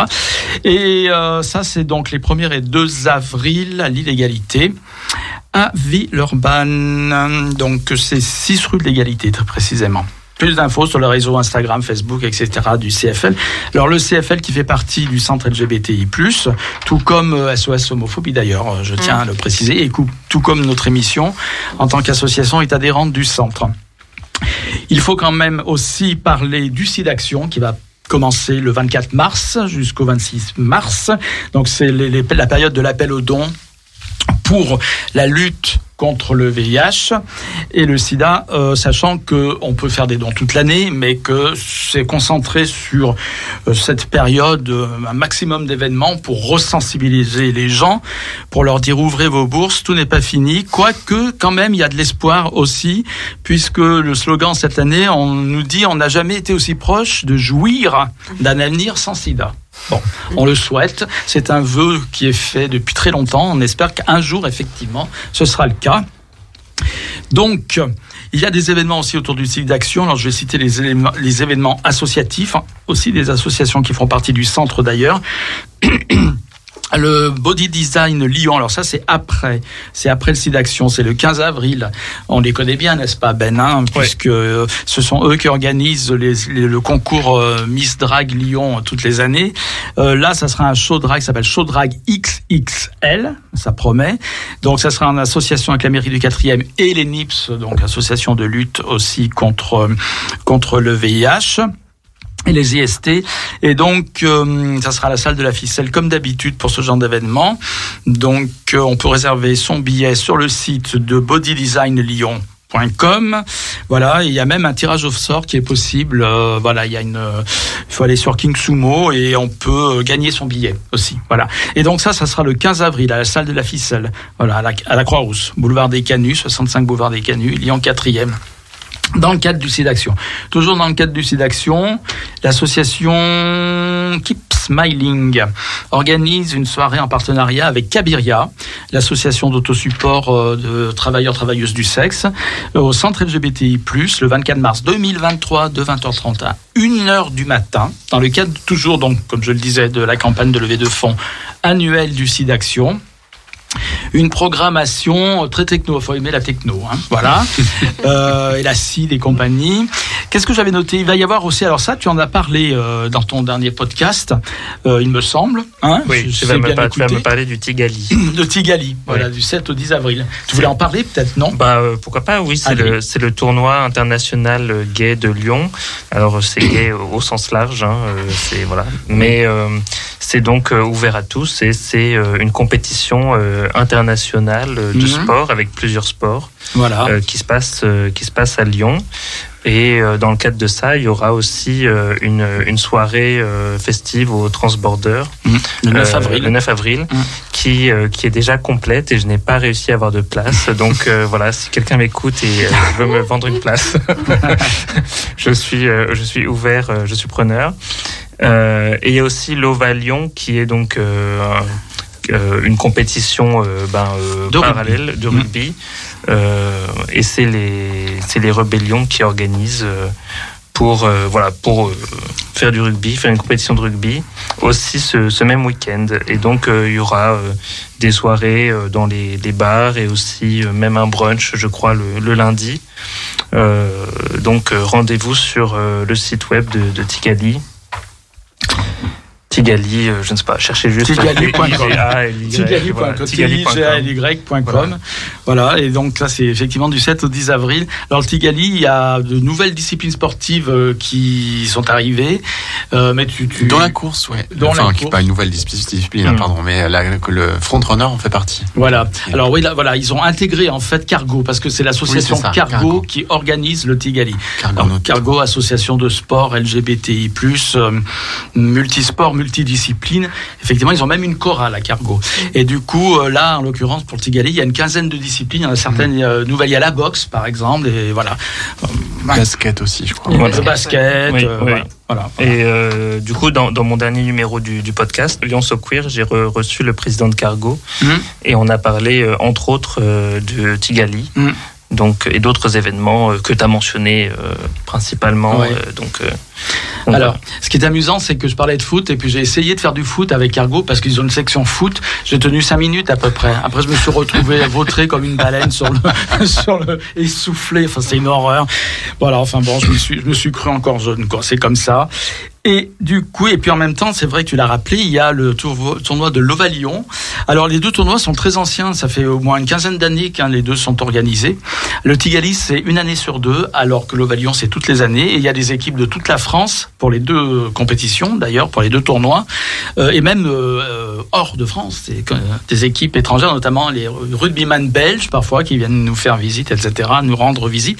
Alors, euh, le club de rugby Rebellion est un club LGBTI euh, inclusif complètement. Dans leur équipe, par exemple, ils ont des filles. Enfin, ils ont une fille, faut reconnaître. Ah, on va pas dire des filles. Mais je, je crois qu'ils sont, qu'ils sont ouvertement en recherche de plus de diversité. Voilà, absolument. Ils recherchent de la, ils se veulent absolument inclusifs. Et ce qui est amusant à remarquer de toutes les associations, moi je m'appelle encore Pluriel Gay, enfin moi, pas moi, mais l'émission Pluriel Gay, euh, le Tigali c'est le, le tournoi international gay, etc. de Lyon. Mais on a bifurqué quand même de plus en plus de gays à des thématiques LGBTI queer. Hein, on voit que au départ le- les rébellions se présentaient comme le club de rugby gay. Maintenant c'est le club de rugby inclusif, etc., etc. On sent aussi une évolution au sein même de la communauté vers plus d'ouverture. euh, Comme le drapeau qui s'est. comme le drapeau, voilà, c'est ça. Moi, je m'appelle encore Pluriel Gay, donc si quelqu'un veut me trouver... euh, Mais moi, j'assume parfaitement hein, le côté gay de l'émission, il n'y a pas de souci. Après, je me suis donné bonne conscience, parce que j'ai les émissions femmes, transculture, etc., qui sont greffées à l'émission. D'ailleurs, je suis absolument euh, ravi de les avoir. Je voudrais, euh, on a parlé de Léa, transculture, mais rappeler aussi Christelle. Christelle qui fait euh, une excellente émission, Christelle Tard, de Femmes en Voix, une fois par mois. Voilà, et on salue aussi Maria qui avait d'abord commencé l'émission et puis qui a dû arrêter à cause de raisons professionnelles personnelles. Bernard, tu veux parler? Non, tu veux rien te dire J'ai cru que tu voulais nous parler. Je te voyais. non, mais j'allais- faire comme toi, euh, sa- saluer Christelle, tout ça. Oui. Et puis, euh, une petite pensée pour Léa qui va faire du foot ce soir. Ah oui, Léa, elle, euh, joue justement. euh, Ah non, elle joue avec les débuteuses, avec les débuteuses, avec l'équipe euh, des débuteuses. Voilà, oui, oui, c'est vrai. Ce soir, elle reprend le foot. Elle a, fait un claquage, effectivement.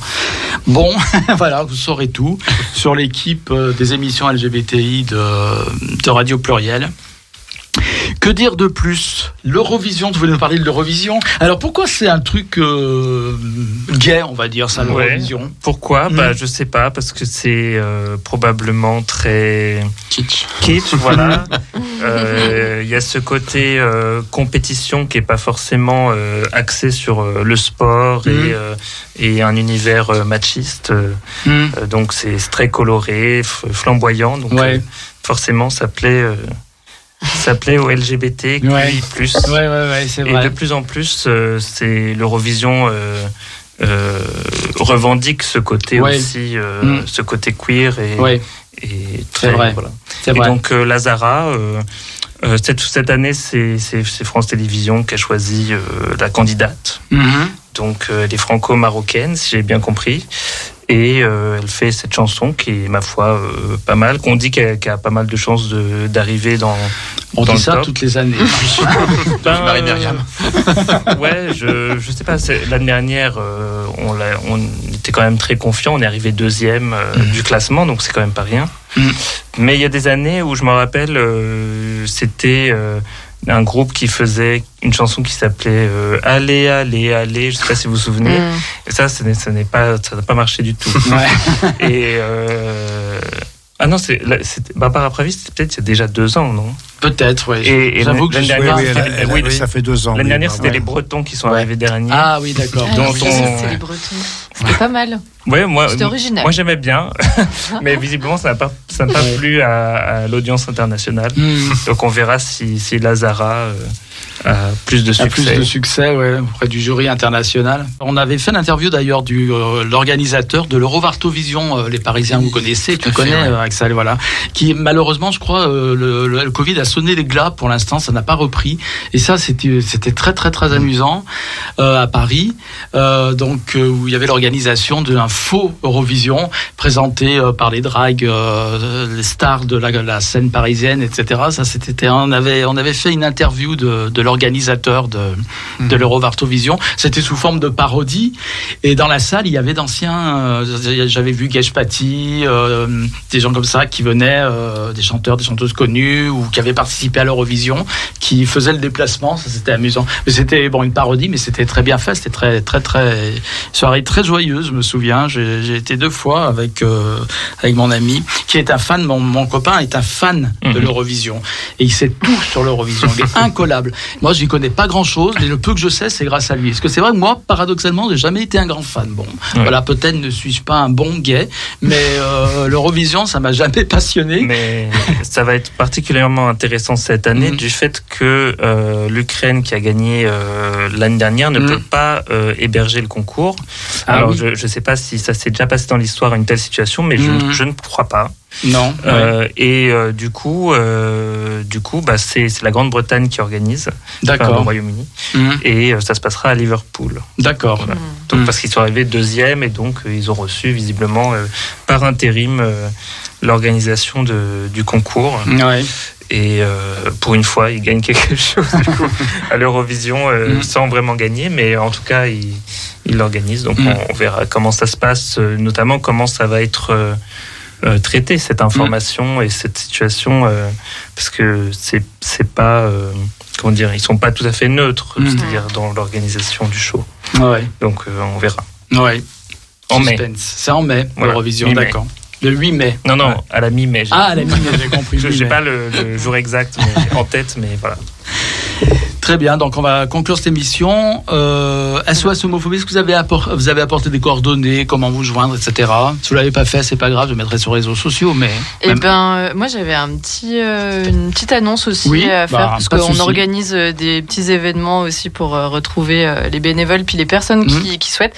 Donc le 2 avril, dimanche 2 avril, on organise un tea dance Ah, de sympa. 16h à 20h. Alors c'est vraiment le tea dance ouais. euh, au Café Rosa avec euh. DJ et euh, un grand n'importe quoi blind test. D'accord. Je suis Ah, sûre que vous mourrez d'envie de savoir ce que c'est. Et pour, Bah, pour le savoir, il, Il faut venir. Voilà, donc Eh euh, ben, on, on vous donne rendez-vous. En On tout diffusera euh, l'info On vous accueillera qui- avec plaisir. Et peut-être aussi dire que euh, on est toujours euh, très ouvert et ouverte à euh, recevoir de nouvelles et nouveaux bénévoles Mmh. dans l'association. euh, pour, euh, on fait tout un tas d'activités. Il n'y a pas seulement euh, les, les IMS et puis les IFPA. Donc, euh, dire aux personnes qui nous écoutent de ne pas hésiter à aller sur notre Mhm. site internet pour se renseigner sur ce qu'on fait. Et voilà. Oui. Et après, vous pouvez nous suivre euh, l'association de façon générale sur tous les réseaux sociaux. Euh, Enfin, pas tous, mais en tout cas Facebook, Instagram et Twitter. Et il y a aussi une page Facebook pour euh, SOS Homophobie Lyon pour retrouver les actualités euh, locales et suivre euh, tous nos beaux projets. Oui. Donc n'hésitez pas à nous contacter euh, soit directement sur les réseaux sociaux, soit en passant par le site internet et vous arriverez jusqu'à nous Ouais. avec grand plaisir. Oui, mais c'est vrai que lorsqu'on suit un peu vos actualités à Lyon, on ressent quand même un dynamisme, le dynamisme de l'association. Faites même des maraudes, vous balader dans- parfois dans les établissements, euh, dans les bars, etc. Enfin, Mm. vous avez beaucoup d'actions. Oui. On Nous essaie de sommes- diversifier. Pardon, Mm. vas-y, je t'en prie. Nous sommes d'ailleurs ce soir euh, au bar La Pharmacie où on organise un blind test euh, mensuel. C'est un très blind test alors. Voilà. Ouais, on, aime a- la chanson.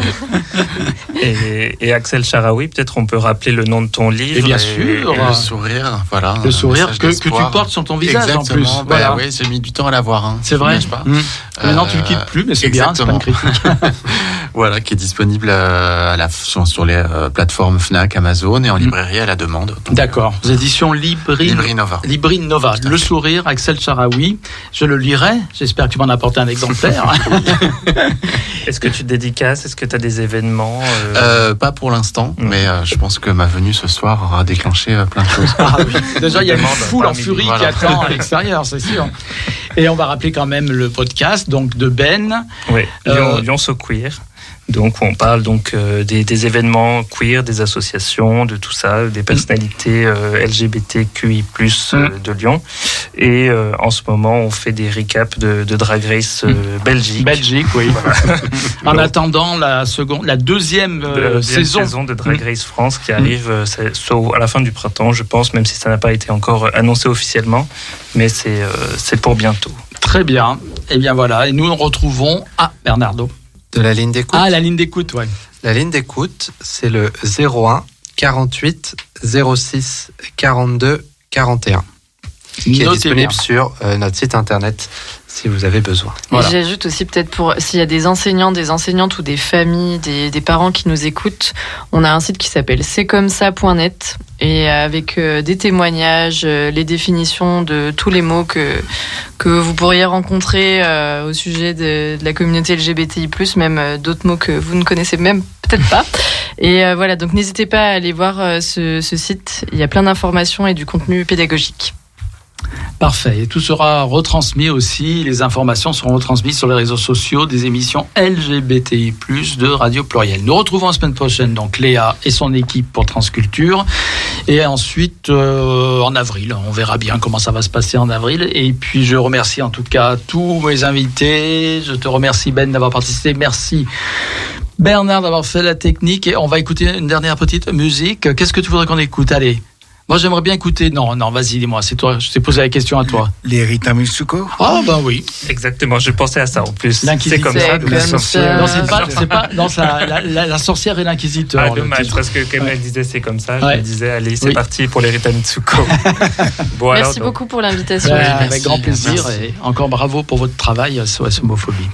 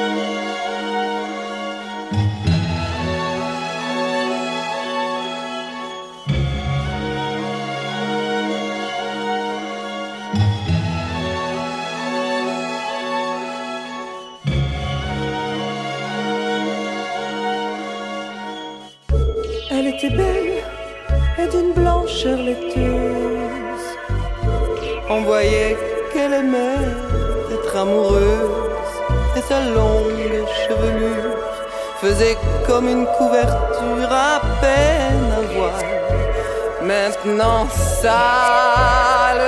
Ah Tu m'as assassiné sauve ton âme. Ah, tu commets un crime, pauvre femme. Par ma voix, chante la bonté. Tu es endiablé par ta bouche. C'est le diable qui accouche. Tu voudrais bien que je te touche. D'ailleurs, fais tout pour me plaire. On peut dire que tu sais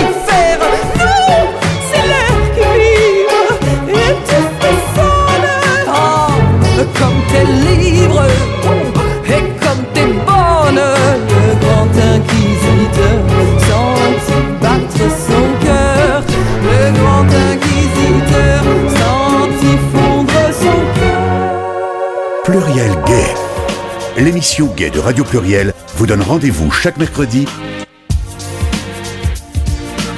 sur Radio Pluriel.